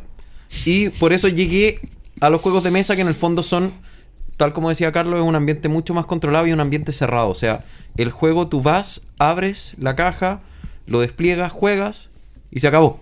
No es como un juego en línea que continúa y continúa y continúa. O un juego de cartas coleccionables que también lo hemos nombrado un par de veces acá, que es más un juego que está en la cabeza tuyo. Que independiente que tienes la instancia donde estás jugando las cartas contra otro jugador, el juego está todo el tiempo en tu cabeza y tú vas pensando en estrategias, hoy si pruebo esto y si me consigo esta carta y si entonces el juego de mesa se o sea, se abre, se juega y se cierra y se acabó. Y si quiero jugar de nuevo, ok, voy y repito el proceso, pero es algo que tiene fin y yo quiera o no, ese juego va a tener un fin. Volviendo al tema de la importancia de ganar, eh, quería consultarles si ustedes eh, les gustan o han participado en torneos de juego. Y si consideran que... O sea, ¿cuál es su opinión sobre los torneos en esta afición? Eh, Em, En mi opinión, yo encuentro que no, no van. La afición no está armada para eso, ¿no? De. A ver, no tengo nada en contra de que se hagan estos torneos de Catán, estos torneos de Carcassón, pero siento que el objetivo del hobby no va por ahí y que la mayoría de estos juegos no están creados para armar un sistema de torneo. Yo difiero. Yo creo que la- las formas que toman la- las distintas manifestaciones de arte o de hobbies o de lo que sea depende de la utilización que la gente les dé. O sea, eh, lo- por, el- por lo mismo que estoy en que no me gusta cuando la gente es detractora de ciertas corrientes de juegos como por ejemplo los experiencial, experienciales o, los legacy, por ejemplo. ¿Por qué estar en desacuerdo? Si, si es, una, es un buen agregado que se le dio y hay gente que lo está disfrutando. En el caso de los torneos, hay gente que se quiere profesionalizar en un juego, está perfecto. Si ese es el uso que se le puede dar a un juego y aprovecharlo al máximo, está perfecto. O sea, no, no hay problema. a mí creo que es bueno. A mí me pasa con los torneos que siento que no van con mi espíritu o con mi personalidad. Yo he participado en dos torneos. Bueno, Ticket to Ride es un juego que yo juego para disfrutarlo y cero competitividad y me da lo mismo ganar o no. Pero en el de Catán, que participé una vez, me sentí tan mal. Fue tan desagradable los partidos. no, no soy un amante de colonos de Catán. Pero eso me hizo realmente eh, alejarme aún más del juego. Pero no por el juego en sí, sino por las personas con las que me tocó compartir. Creo que eh, em, personas que están demasiado enfocadas en ganar, más que en divertirse, entiendo que todos tenemos como fin ganar, eh, puede hacer que realmente se tome como una pelea. Y creo que no es Ah. el objetivo de un juego. Sí, es que, es que yo, iba, yo, iba, para- yo iba a eso y a eso me refería con Bien. que no están creados así. Porque en Catán, por ejemplo, no hay ninguna regla que te impida regalar productos. Por lo tanto, si en una mesa clasificatoria pasamos dos y yo voy ganando, a lo mejor yo puedo esconder mi puntaje y no mostrarlo o no llegar a los 10 y esperarte a ti. Y si yo ya estoy con mis 10 puntos, ¿sabes qué? Te empiezo a regalar mi mano nomás, cosa que tú subas y se pierde todo el espíritu del juego y se pierde todo el equilibrio del juego. Entonces, Sí, eh, bueno. entonces tal vez, tal vez es porque los o las formas como se han desarrollado los torneos hasta ahora no están a la altura y permiten que se generen este tipo de truculencias, pero yo siento que eh, muchos torneos, si bien hay, hay muchos torneos que sí sirven para atraer a mucha gente, eh, hay otros cuando ya hablamos de torneos un poco más grandes, donde hay premios, por ejemplo, esto de ir a Alemania al Mundial y no sé qué, donde eso ya se presta para malas prácticas porque hay mucho en juego.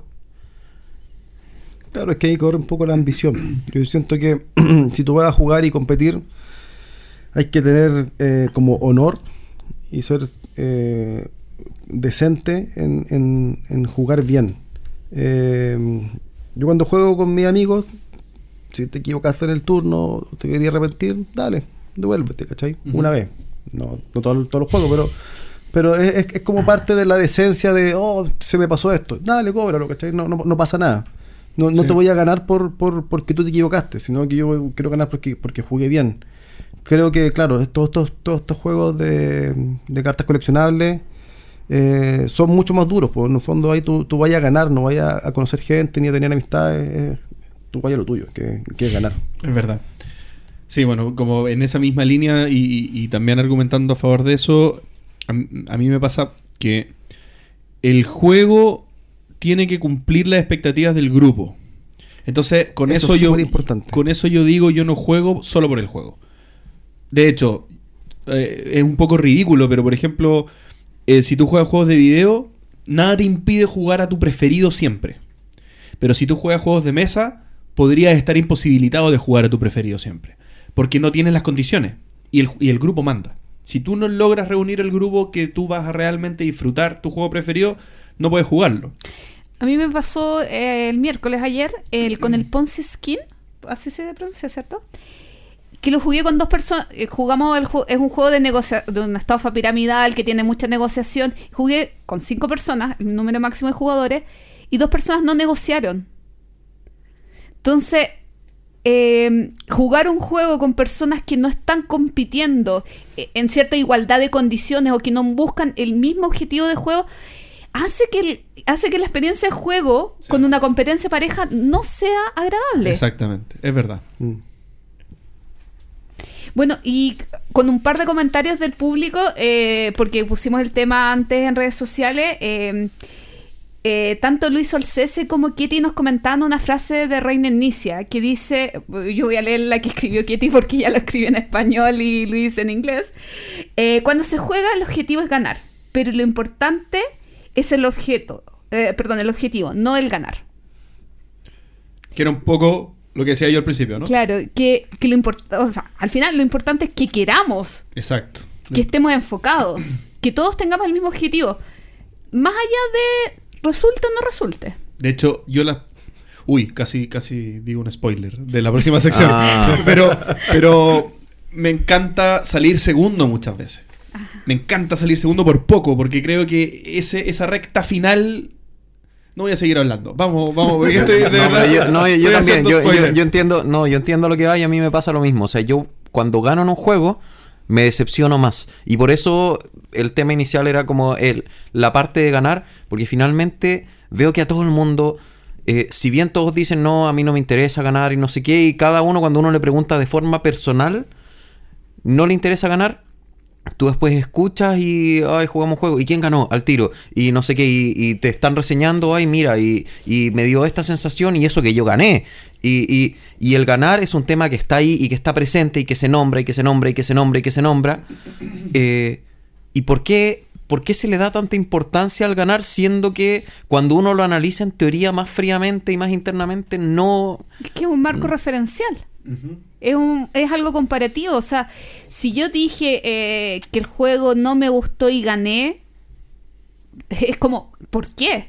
En cambio, si yo digo, el juego no me gustó y saqué 50 puntos, saqué último lugar y 50 puntos bajo el otro, no lo entendí. Hay un montón de factores que tú puedes decir, no, si no es que el juego sea tan malo, sino que la Gloria no entendió nada del juego, estaba pensando en otra cosa. Entonces, el factor ganar más allá de ser importante eh, para la persona, es importante quizás para conocer un poquito más en profundidad como la opinión.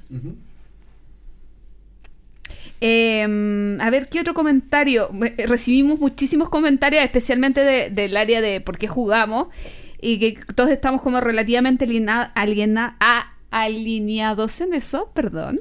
Se me trabó la lengüita.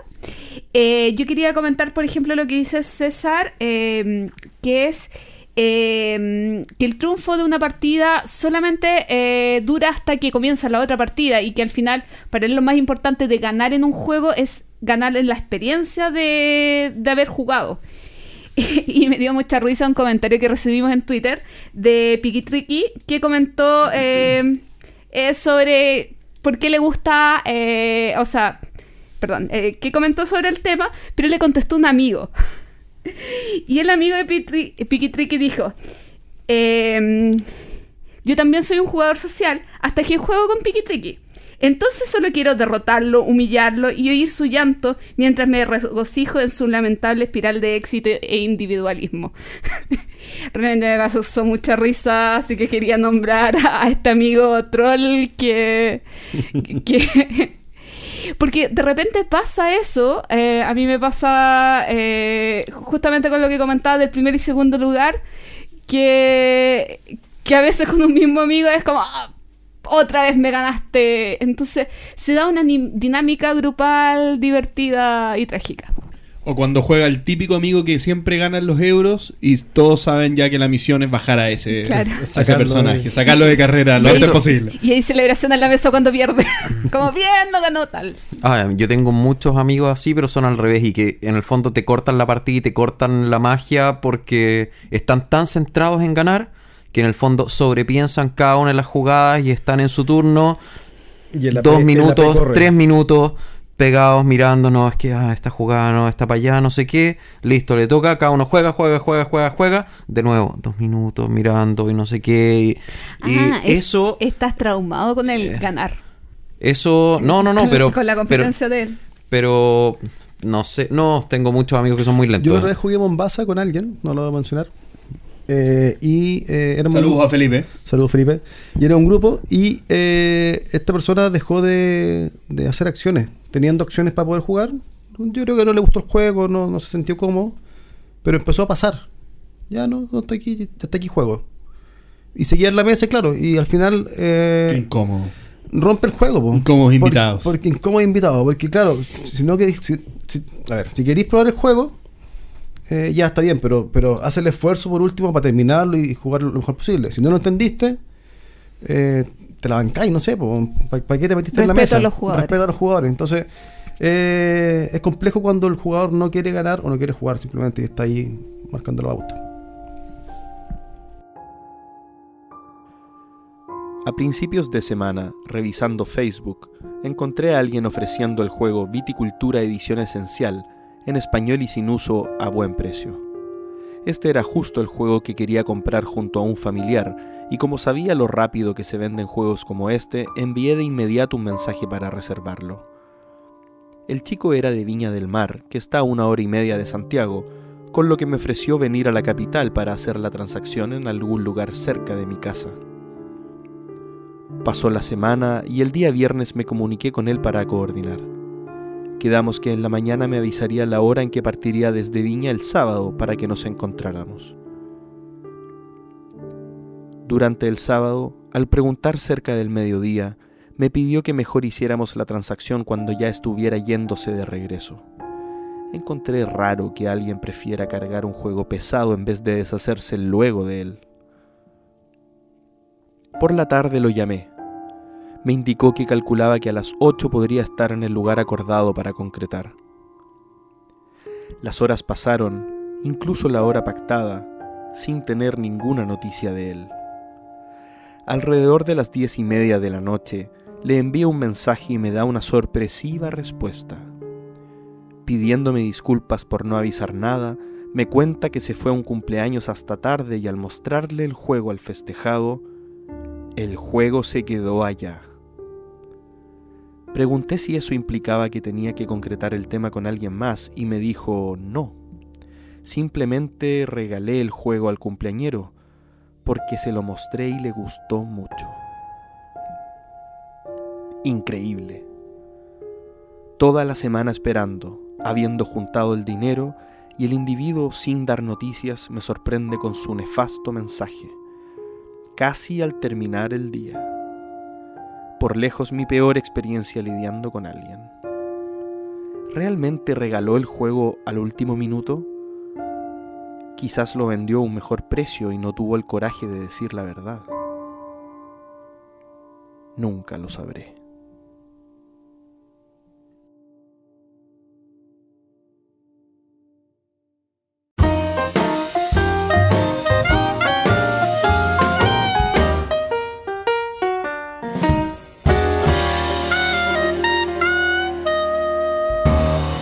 Top 3 de nuestras partidas memorables. ¿Qué son las partidas memorables primero? Cuando no- nos plantearon este top 3 fue complejo. Muy ¿Qué- complejo. ¿Qué es una partida memorable para ¿Qué- cada qué uno? es memorable? ¿Memorable bueno? ¿Memorable malo? ¿Cómo se lo tomaron ustedes? Yo creo que está abierto, memorable, bueno o malo. Eh, en mi caso yo tomé bueno. O algo que nunca se te va a olvidar. Una partida que nunca se te va a olvidar. Bien, perfecto. Entonces yo creo que explicando cómo saqué mi lista, voy a, a definir eh, por mi lado cómo son las partidas memorables. Yo lo que hice fue tomar mi lista de Board Game Geek, empezar rápidamente a, avanzar en la lista y los juegos que yo dije, uh, esto, esto pasó en esta partida de hace 5 años atrás, eso para mí era un candidato a ser top 3. Y me, y me pasa con. bueno, ahora lo van a saber en lo que les digo. Pero hay para mí una gran diferencia entre dos cosas. Me costó un poco el criterio. Pero ahora que con lo que les voy a explicar, eh, supe, supe descartar uno de los dos criterios. Y es, para mí es muy distinto. Una partida memorable que un juego memorable. Bien.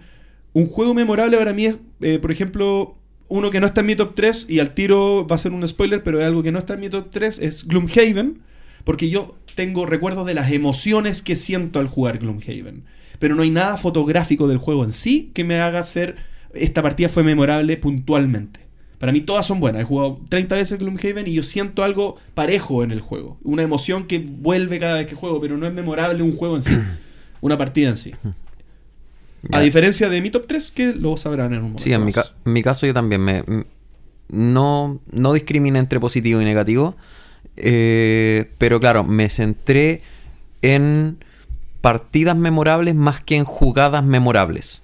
O sea, para mí fue, no fue en el fondo. Lo que no va a estar en el top 3 fue como, oh, estaba a punto de ganar y justo tiré y me salió un 6 y le. no sé qué. Esa, esa emoción no la puse. Yo puse más como la partida como resultado final. Como, ¿Qué fue lo que me dejó? Ya sea bueno o sea malo. Sí, yo lo tomé diferente. Eh, más que el juego, como la instancia en que jugué eh, y el resultado que, que obtuve de esa experiencia. Tengo una buena, una mala. eh, y ahí se las comento. pe- Pero fue po- podría haber sido quizás cual- cualquier otro juego. Probablemente no, pero, pero ahí lo vamos a ver. Lo mismo es raro. Incluso hay una partida que no jugué. Así de memorable. Pero me acuerdo. Pero es que ese es el tema. Comencé a revisar mis juegos a la rápida y fue como, ¿qué juegos realmente me tengo un grabado segundo a segundo que sucedió? Y que es difícil para un, un Eurogame, que en realidad creo que no hay ningún euro acá, pero, pero es simpático. Ya, partimos. Parto yo, eh, esta partida no tiene nada de memorable por el juego, sino por la situación que se dio y en general es porque me causó una tremenda risa y fue una partida de Miquelinos, un juego muy raro, eh, que tampoco era ni, ni tan divertido, pero es que de hecho eh, tengo escrita una historia para el podcast sobre este juego, esta, esta historia, pero nunca he podido hacer un final que, que diga que me llama la atención. Y es una partida en que yo recibí unas fichas de color azul y me di cuenta que faltaba una ficha. Y me di cuenta que yo había tenido un año la ficha en mi cartera, en mi billetera.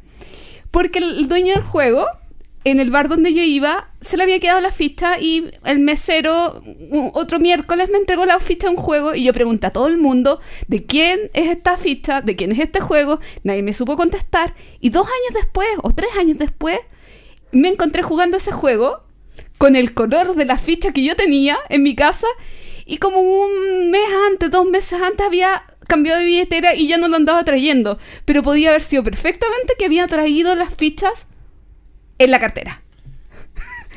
Efectivamente era mejor como historia. Sí, era mejor como. Nos perdimos una gran historia, pero bueno. Pero se puede hacer. Eh, está casi redactada. Le falta el final como épico. El final épico. Claro, Eh, el final épico es que el dueño me diga que realmente la ficha llegó a sus manos y esa confirmación todavía no la tengo. Muy bien. Perfecto. Mi número 3 es una partida de Power Grid. Alta Maravilloso tensión. juego. Maravilloso juego que, que no he podido jugar tanto como, como debiera. Que fue en una, una de las juntas con mis compañeros de trabajo de mi trabajo anterior. ¿Y por qué fue tan memorable? Porque es un juego bastante pesado para jugar con compañeros de trabajo que no suelen jugar muchos juegos. Pero fue un juego que eh, me quedó muy grabada esa partida porque se generó una competencia tan sanguinaria y, y- gente que estaba tan reticente de haber siquiera haber ido a la, a la junta. Sea, era, eran personas que estaban cuestionándose por qué estoy yendo a jugar juegos de mesa con mis compañeros de trabajo un miércoles en la noche pudiendo quedarme viendo series. Y de eso pasó a eh, que todos se querían matar, todos se querían sacar los ojos. Al final gané yo de, de refilón. Y, y, y y hubo una especie de king making porque alguien eh, hizo una jugada subóptima que me benefició y terminé ganando. Y eso generó una polémica tremenda. Nos costó salir porque nos quedamos después de, terminar el juego. Media hora comentando el juego. Fue notable la emoción que se generó. Irrepetible, creo yo, nunca más lo viví con colegas. Así que de verdad esto fue inédito. Power Grid, mi número 3. Bien, ah, me, me haces replantear mi, mi top 3. Me acabo de acordar de una jugada muy buena, pero este es justo un juego que nombró JP que, que no lo voy a poner, que es Gloomhaven. Este, estamos haciendo una campaña con eh, JP y Omar, otro, otro amigo de nosotros. Y en este juego, para los que no sepan, es un, es un simulador de RPG. Cada uno tiene su personaje. Y en este uno tiene un objetivo de vida. Y el objetivo, cuando se cumple, que puede ser distintas cosas, eh, tu personaje se jubila y puedes comenzar con algún personaje nuevo usualmente. El tema es que esto no es algo muy común que se dé. Y los objetivos de los tres que estábamos jugando eran súper diferentes. Sin embargo, nosotros pudimos jubilar a nuestros tres personajes en el mismo escenario. Y esa sensación fue una cosa súper extraña porque los tres estábamos parecidos pero teníamos objetivos diferentes. Uno era, no sé, matar cierto tipo de monstruos, el otro encontrar cierto tipo de ítem, el otro tenía que hacer no sé qué tontera. Y se dio una, un escenario siguiendo la campaña normal en el que justo aparecieron los ítems que necesitaba, los monstruos que necesitaba y los sucesos que necesitaba. Entonces, los tres terminamos jubilando a nuestros personajes y después el momento de llegar y abrir tres personajes nuevos al mismo tiempo. Y, ¡ay, qué hace el tuyo! ¡ay, mira ese! ¡ay, qué bueno! Fue una sensación que de verdad yo no sé si a alguien más le habrá pasado jugando Gloomhaven que jubilar a más de un personaje en la misma partida. Así que... Más de dos, de hecho, tres. Sí, fu- Tres fueron de- tres, de hecho. Buen, buen número 3. Aprobado. Mi, bueno, mi tercer, mi top 3 es eh, estando en la casa, en la casa de la amiga Catalina. Eh, estábamos con más personas y fue como, podríamos jugar un juego. Ya, pues juguemos algo. Era tarde, ya eran como las 10. Eh, y la Cata va y dice, yo tengo este, Pandemic Legacy. ¿Lo quieren jugar? Nos miramos con cara de sorpresa y con- diciendo sí, y ya, pues, juguemos, pues. Desde Sí. cero. Desde cero. Un, un día así, viernes por, por la noche. Ojo con los spoilers.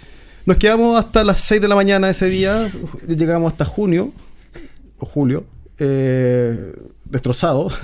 Dormimos un par de horas y fue como ya, pues, seguimos la otra semana. Siguiente semana lo mismo, nos quedamos, nos amanecimos nuevamente jugando y creo que lo jugamos en cuatro o cinco rondas el, el Pandemic Legacy que partió de una... de oye, yo tengo, tengo este juego, saquémoslo, así como filler. Un pequeño Pandemic eh, para, para probar. Y fue una experiencia muy buena. Qué notable. Porque éramos di- distintos jugadores, perfiles de jugadores distintos y, y, sa- y sacamos un muy buen juego. Fue una muy, muy buena experiencia.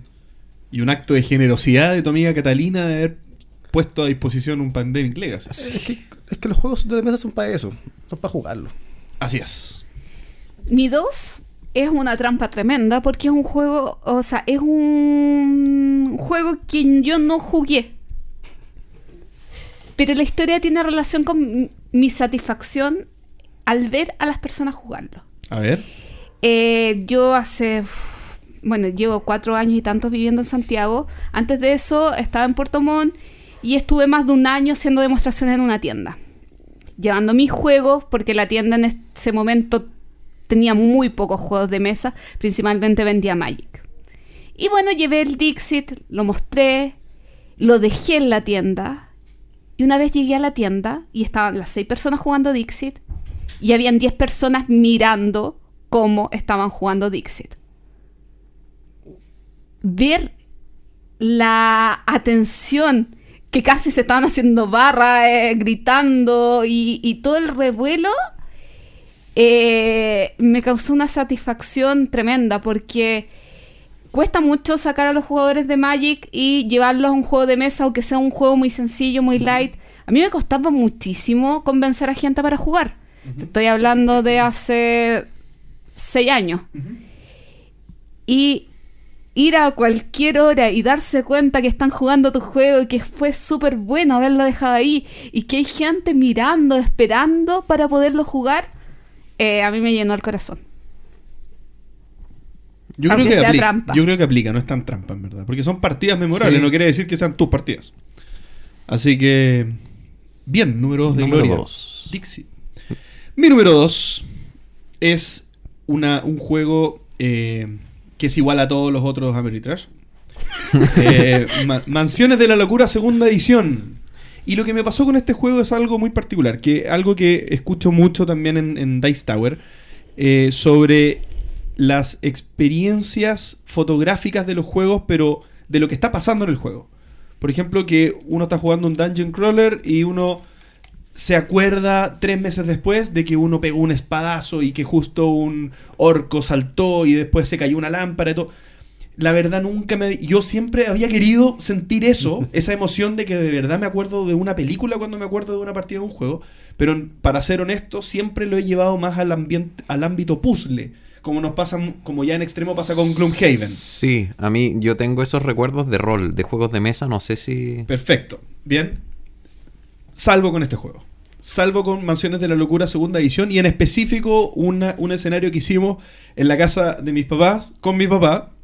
Y hay una escena que sale en todas las conversaciones, que es el momento en el que estaba termi- estábamos terminando el escenario y mi papá toma una lámpara de aceite encendida y tropieza y la lámpara cae al suelo y quema la mansión.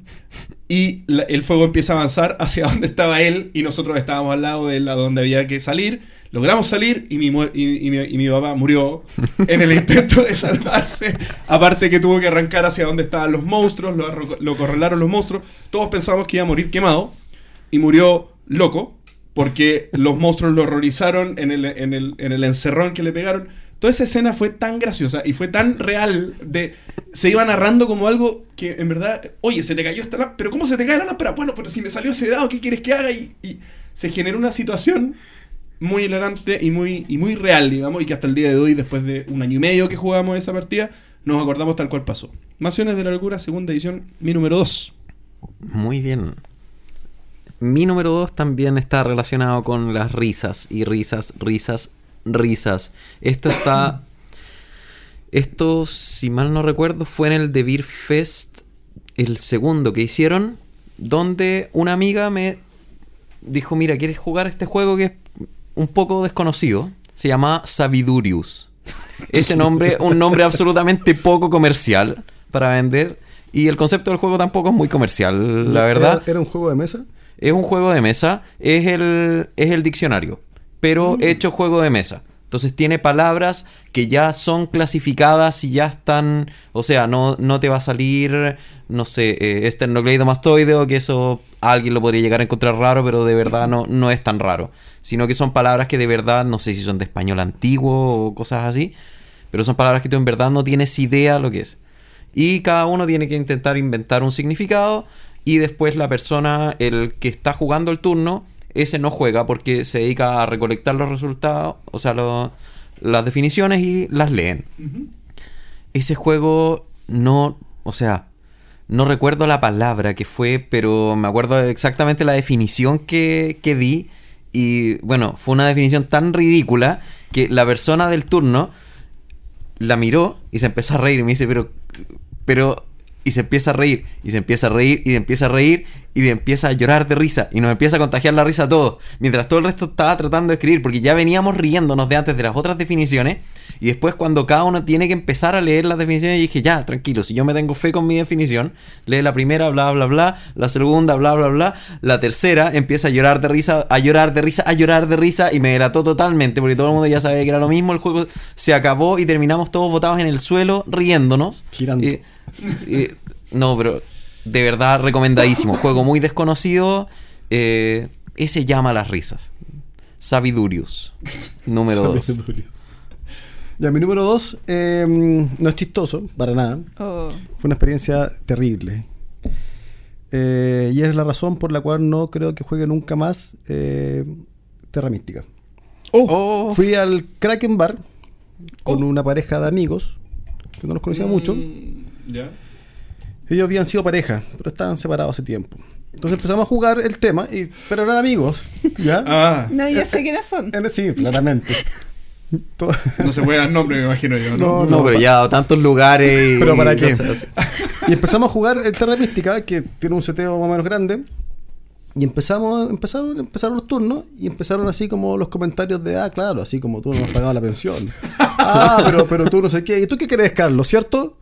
Y yo al medio y me tiraban palos de un lado para el otro y tratando en el fondo de una conversación agradable, tratando de... eh, Lo bueno es que el Terra Oye. Mística dura, dura, dura poco, así que yo lo no que fue, menos, no lo fue que tanto tiempo. pensaba en el juego y me tiraban palos.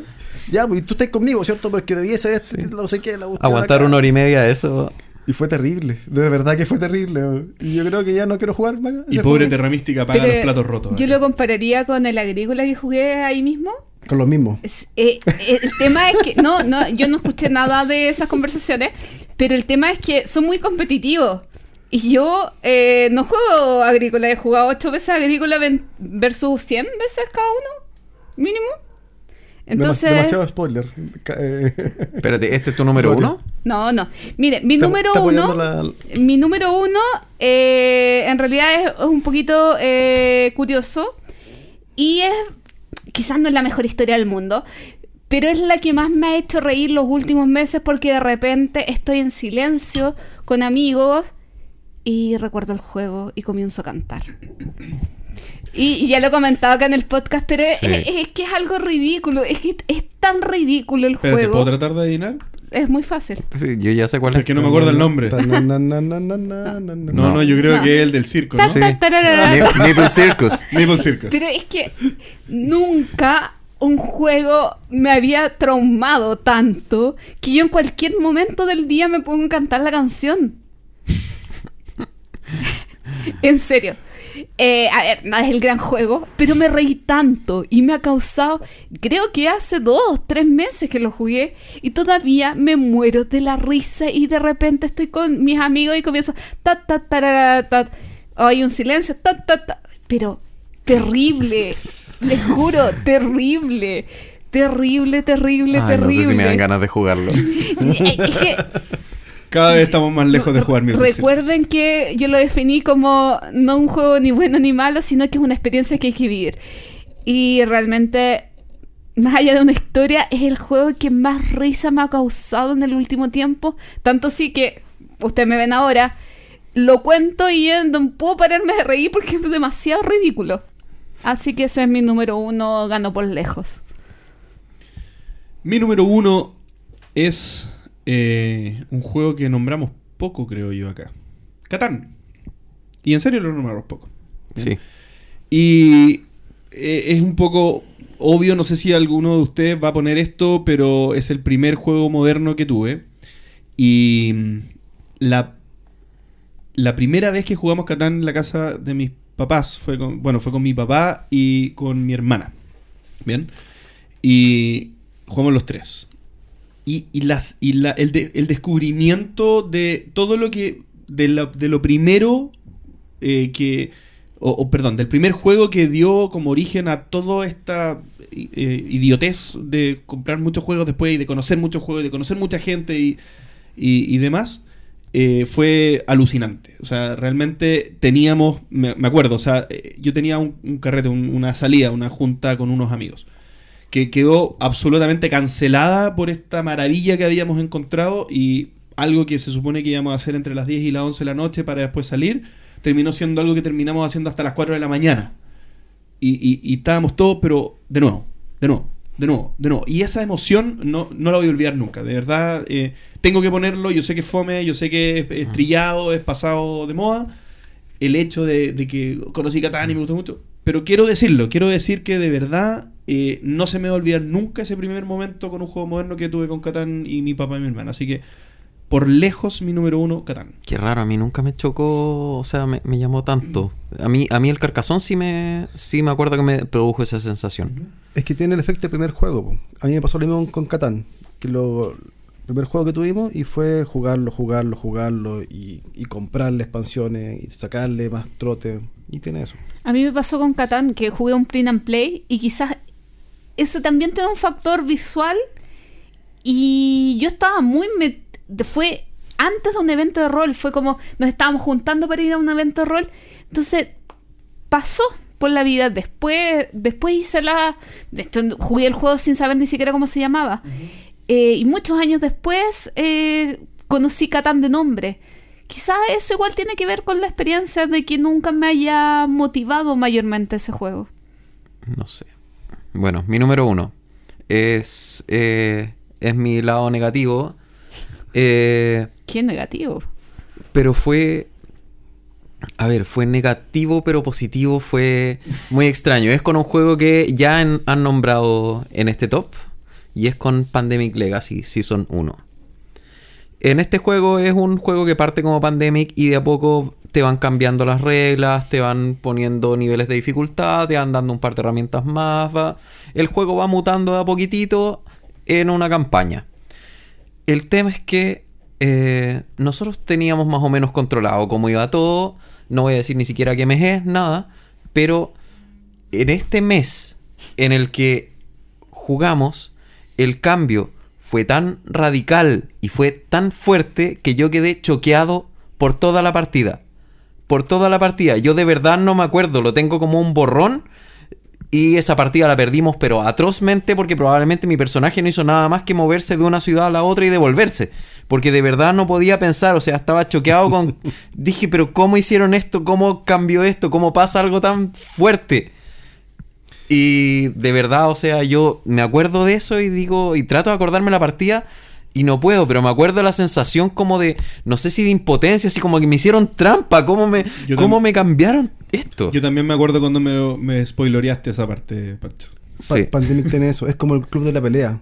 Cuando te das cuenta que son el mismo personaje, tiene, tiene ese, ese como gravedad cero que te da y tú decís, ¿qué pasó acá?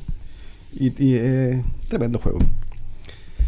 Ese, ese es mi número uno. Mi número uno eh, tiene un contexto. Eh, yo vivía en el norte, en la hermosa localidad de Huasco. Huasco Bajo, para ser más exacto. Y eh, allá no, no hay nada. No hay nada. Eh, hay gente muy linda. Y y hay mucho cariño, pero fuera de eso hay olivos y no hay muchas cosas más. Entonces yo me empecé a llevar juegos de mesa y me llevé agrícola. Yo rentaba en ese momento una casa bastante grande, entonces tenía una- prácticamente una pieza para jugar. eh, eso. Y eh, mi experiencia fue con agrícola que jugaba en solitario. Y podía hacer la campaña de ir progresando el juego y sumando puntaje hasta que llega hasta el final, que da lo mismo. Entonces eso hacía. Eh, tenía mis, mis- mis jornadas de juego personal y tenía mi, mi mesita con mantel y, agrícola armado. Im- Imprimí también unas, unas, unas cosas para poder ir marcando lo que iba saliendo. Y fue, creo que fue como el, el- el- el enamoramiento con el juego y como la consolidación de que en el fondo sea uno de los juegos favoritos. Eso. Es uno de tus juegos favoritos. Es mi juego favorito. Es tu juego favorito. En el top one está Agrícola y de ahí viene un, el Y resto. de ahí Y viene. después viene el resto. Pero sí, igual al caverna. No, no, igual al caverna. Ustedes un día podrían Ahora, tener una. no, no soy fan de Uwe. Eh, creo que, claro, se se le raya, se le raya un poco el, el- el material, pero, pero Agrícola es como Puerto Rico, son juegos que son redondos. O sea, en posicionamiento de trabajadores no hay mejor juego que Agrícola. Punto. Bien. Oye, ¿se acuerdan de una. Ese ¿se fue acuerdan- nuestro top Oye, tres. ¿Se acuerdan de una sección que no hemos hecho hace mucho tiempo del. del. ay, del. ¿Cómo se llama? Eh, la, la Eh, lucha lúdica. Lucha lúdica. Uh, aquí yo veo un agrícola versus Me, caverna. me acordé de algo que quisiera comentarlo. Yo una vez fui a un torneo de X-Wing, Ya. donde jugué tres partidas, creo, y las jugué todas diferentes, con reglas diferentes. Nunca entendí el juego. y cada vez cambiaba las cosas y me movía no sé qué. Y cuando salieron elefantes voladores, dije. Pero gané, gané una, no sé cómo gané, pero gané una.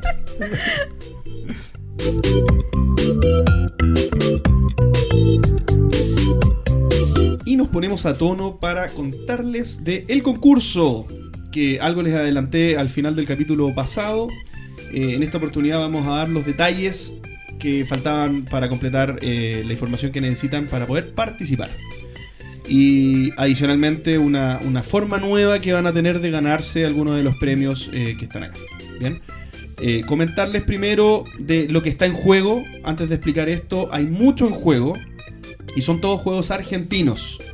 Eh, son cuatro juegos, son tres juegos y, dos copias de uno de ellos tres. Me refiero a una copia de Geek Out Masters de Dragón Azul, una copia de Carta Fútbol Club de, Rui- de Ruival Hermanos y dos copias de Mutant Crops, eh, la versión en inglés de Cultivos Mutantes de Ateris, eh, que inicialmente fue lanzado por OK Ediciones. Y esas vienen con expansión, ¿o no? Y esas, vienen, y esas vienen con una eh, expansión Mini promocional, ¿sí? Eh, incluida, para que la disfruten los ganadores. ¿Y esto de qué se trata? Se trata de lo que les comentaba en el capítulo pasado, y es lo que tienen que hacer ustedes es enviarnos a elentreturno.gmail.com historias. Historias como, la como nuestra sección de historias, en la que nosotros en la mayoría de las ocasiones hemos hecho historias de terror, pero eh, son, en verdad, es una sección que está abierta a historias de amor, traición, eh, Suspenso. suspenso, Engaño, engaño, lujuria. No, lujuria no sé, pero despecho. despecho, fantasía. exacto. Ciencia ficción. Y so on, so on. Y con eso eh, estarán participando por uno de estos premios. Pero además, hay otra forma que tienen de ganar. Y es enviando o etiquetando en Facebook eh, al entreturno con un meme dedicado al entreturno. Un meme propio. No, no etiqueten Ah, a. Sí, no etiqueten al entreturno con los memes de Maradona ni cosas así. Ya. Porque. Eh, Para ser más específico, exactamente para que no quepan dudas, tienen que hacer un meme, o sea, tienen que bajar el meme maker o el meme generator Sí. y tienen que hacer un meme que involucre directamente al entreturno. Sí, me avisan por interno que se acaban de modificar las bases, tienen que enviarlo al correo elentreturno.gmail.com. Sí, eh, es que lo que pasa es que de repente nos pueden etiquetar y pueden ser publicaciones privadas. Ah, Entonces, perfecto. como para evitar cualquier problema, mejor que nos, nos lo manden por correo Ya, para ser súper claros, nada que no esté en el correo de El Entreturno eh, va a ser considerado para la promoción. Para la promoción, o sea, para el sorteo. Las historias No, no, igual. para, no un sorteo, para el, para el premio. Las historias igual nos las pueden mandar escritas o como audio en caso que se sientan con el valor de, de a ustedes. Claro, pero siempre al correo del entreturno.gmail.com y con eso nos ayudan a mantener un orden en, el- en el- la revisión de las respuestas. Son cuatro premios y son dos formas de ganar. ¿Cómo se reparten los premios? Dos de ellos van a ir eh, a los ganadores elegidos por nosotros de las historias que, que nosotros elijamos como las mejores. Dos de las historias que sean enviadas entonces van a, van a ser elegidas como ganadores y van a ganar uno de estos cuatro premios. Adicionalmente, el mejor meme va a ganar otro de los cuatro premios. Y se va a hacer un sorteo aleatorio para eh, uno de los juegos eh, con todos los que hayan participado, tanto en los memes como en, los, en las historias. Obviamente descartando los que ya hayan ganado. Así que eso, ¿cuáles son las fechas? Desde hoy ya pueden participar y pueden enviar su- sus entradas eh, tanto para memes como para las historias hasta el domingo 22 de julio para nosotros tener tiempo de hacer el sorteo, de hacer las revisiones, de elegir a los ganadores y estar informando en el capítulo 45 el ganador. Y esto sería el 31 de julio. El ganador, los ganadores, les ganadores. Y los premios los enviamos a cualquier parte del mundo, incluso a Kazajistán. ¿Y a, a dónde se había Dan- cambiado? Daniel ya no está en Daniel ya no está Kazajistán. en Kazajistán. ¿A dónde se había cambiado? Sí, pero si gana Daniel y tiene su dirección antigua todavía, le vamos a mandar a Kazajistán el juego. No me acuerdo dónde se cambió. A, a- no, era como a Sri Lanka, no, a, a- a Namibia, una cosa así. Bueno, un, un Sí. país de, de Pernambuco. Eso. Y con esto damos por finalizado el capítulo. por Aquí 43. lo tengo anotado. 43. 43 del entreturno. Un capítulo largo nuevamente. Pero muy agradecido de haberlos tenido. Carlos, muchísimas gracias por haber vuelto. Algunas palabras finales. Sí, muchas gracias a ustedes por la invitación, por la extensión a la invitación, por la promoción también con la zapada, que si bien no hablamos ahora, porque hablamos la vez pasada, pero eh, aún estamos en, en- en eso. Y nada, la pasé súper bien, eh, un gusto estar acá en esta mesa eh, y en este micrófono al aire con todos ustedes. Ya, pero hagamos la promo. Hagamos Repitamos la promoción, sí. Repitamos la promoción. Dos por 13, uno. 13, 14 y 15 de julio, Zapada Lúdica. eh, a lo largo de Latinoamérica, específicamente en Chile, va a ser en La Serena, Valparaíso, Santiago y Concepción. En Santiago es en la biblioteca eh, del eh, Centro Comunitario Providencia eh, de Bellavista y el día 15 está abierto a todo público para que vayan a jugar y a probar los protos. Tenemos los cupos listos, tenemos comprometido ya a la EGMA. Sí, Asociación de Editoriales Asociadas de Chile.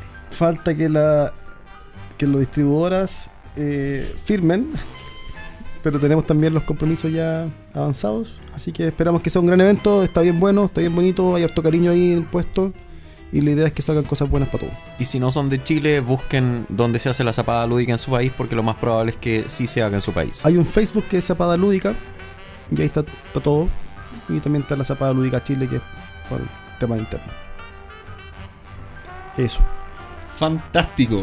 Muchísimo éxito entonces, Carlos, con la zapada. Carlos y Gloria con la zapada que están fuertemente ahí. Gloria y trabajando. Carlos Gloria y Carlos. manda al final de todo esto No, por orden alfabético, Carlos y Gloria. Bien. Bueno, eso entonces, cerramos el capítulo. Muchísimas gracias a todos por haber escuchado. Hasta la próxima. Chao. Adiós. chao Gracias por escuchar el entreturno. Y recuerden, envíenos sugerencias de historias relacionadas con sus vidas lúdicas, esta vez para poder ganar buenísimos premios. Recuerden también escribirnos para participar en nuestra sección El Entreturno Responde. ¿Y ustedes, por qué juegan juegos de mesa? Envíenos sus comentarios al correo elentreturno.gmail.com. Además, envíenos preguntas o temas que quieran que conversemos en el programa. Síganos en Facebook, en Twitter, en Instagram y suscríbanse a nuestro canal de YouTube. Escúchanos en dos semanas más en nuestro próximo capítulo de El Entreturno. Gracias de nuevo y hasta la próxima.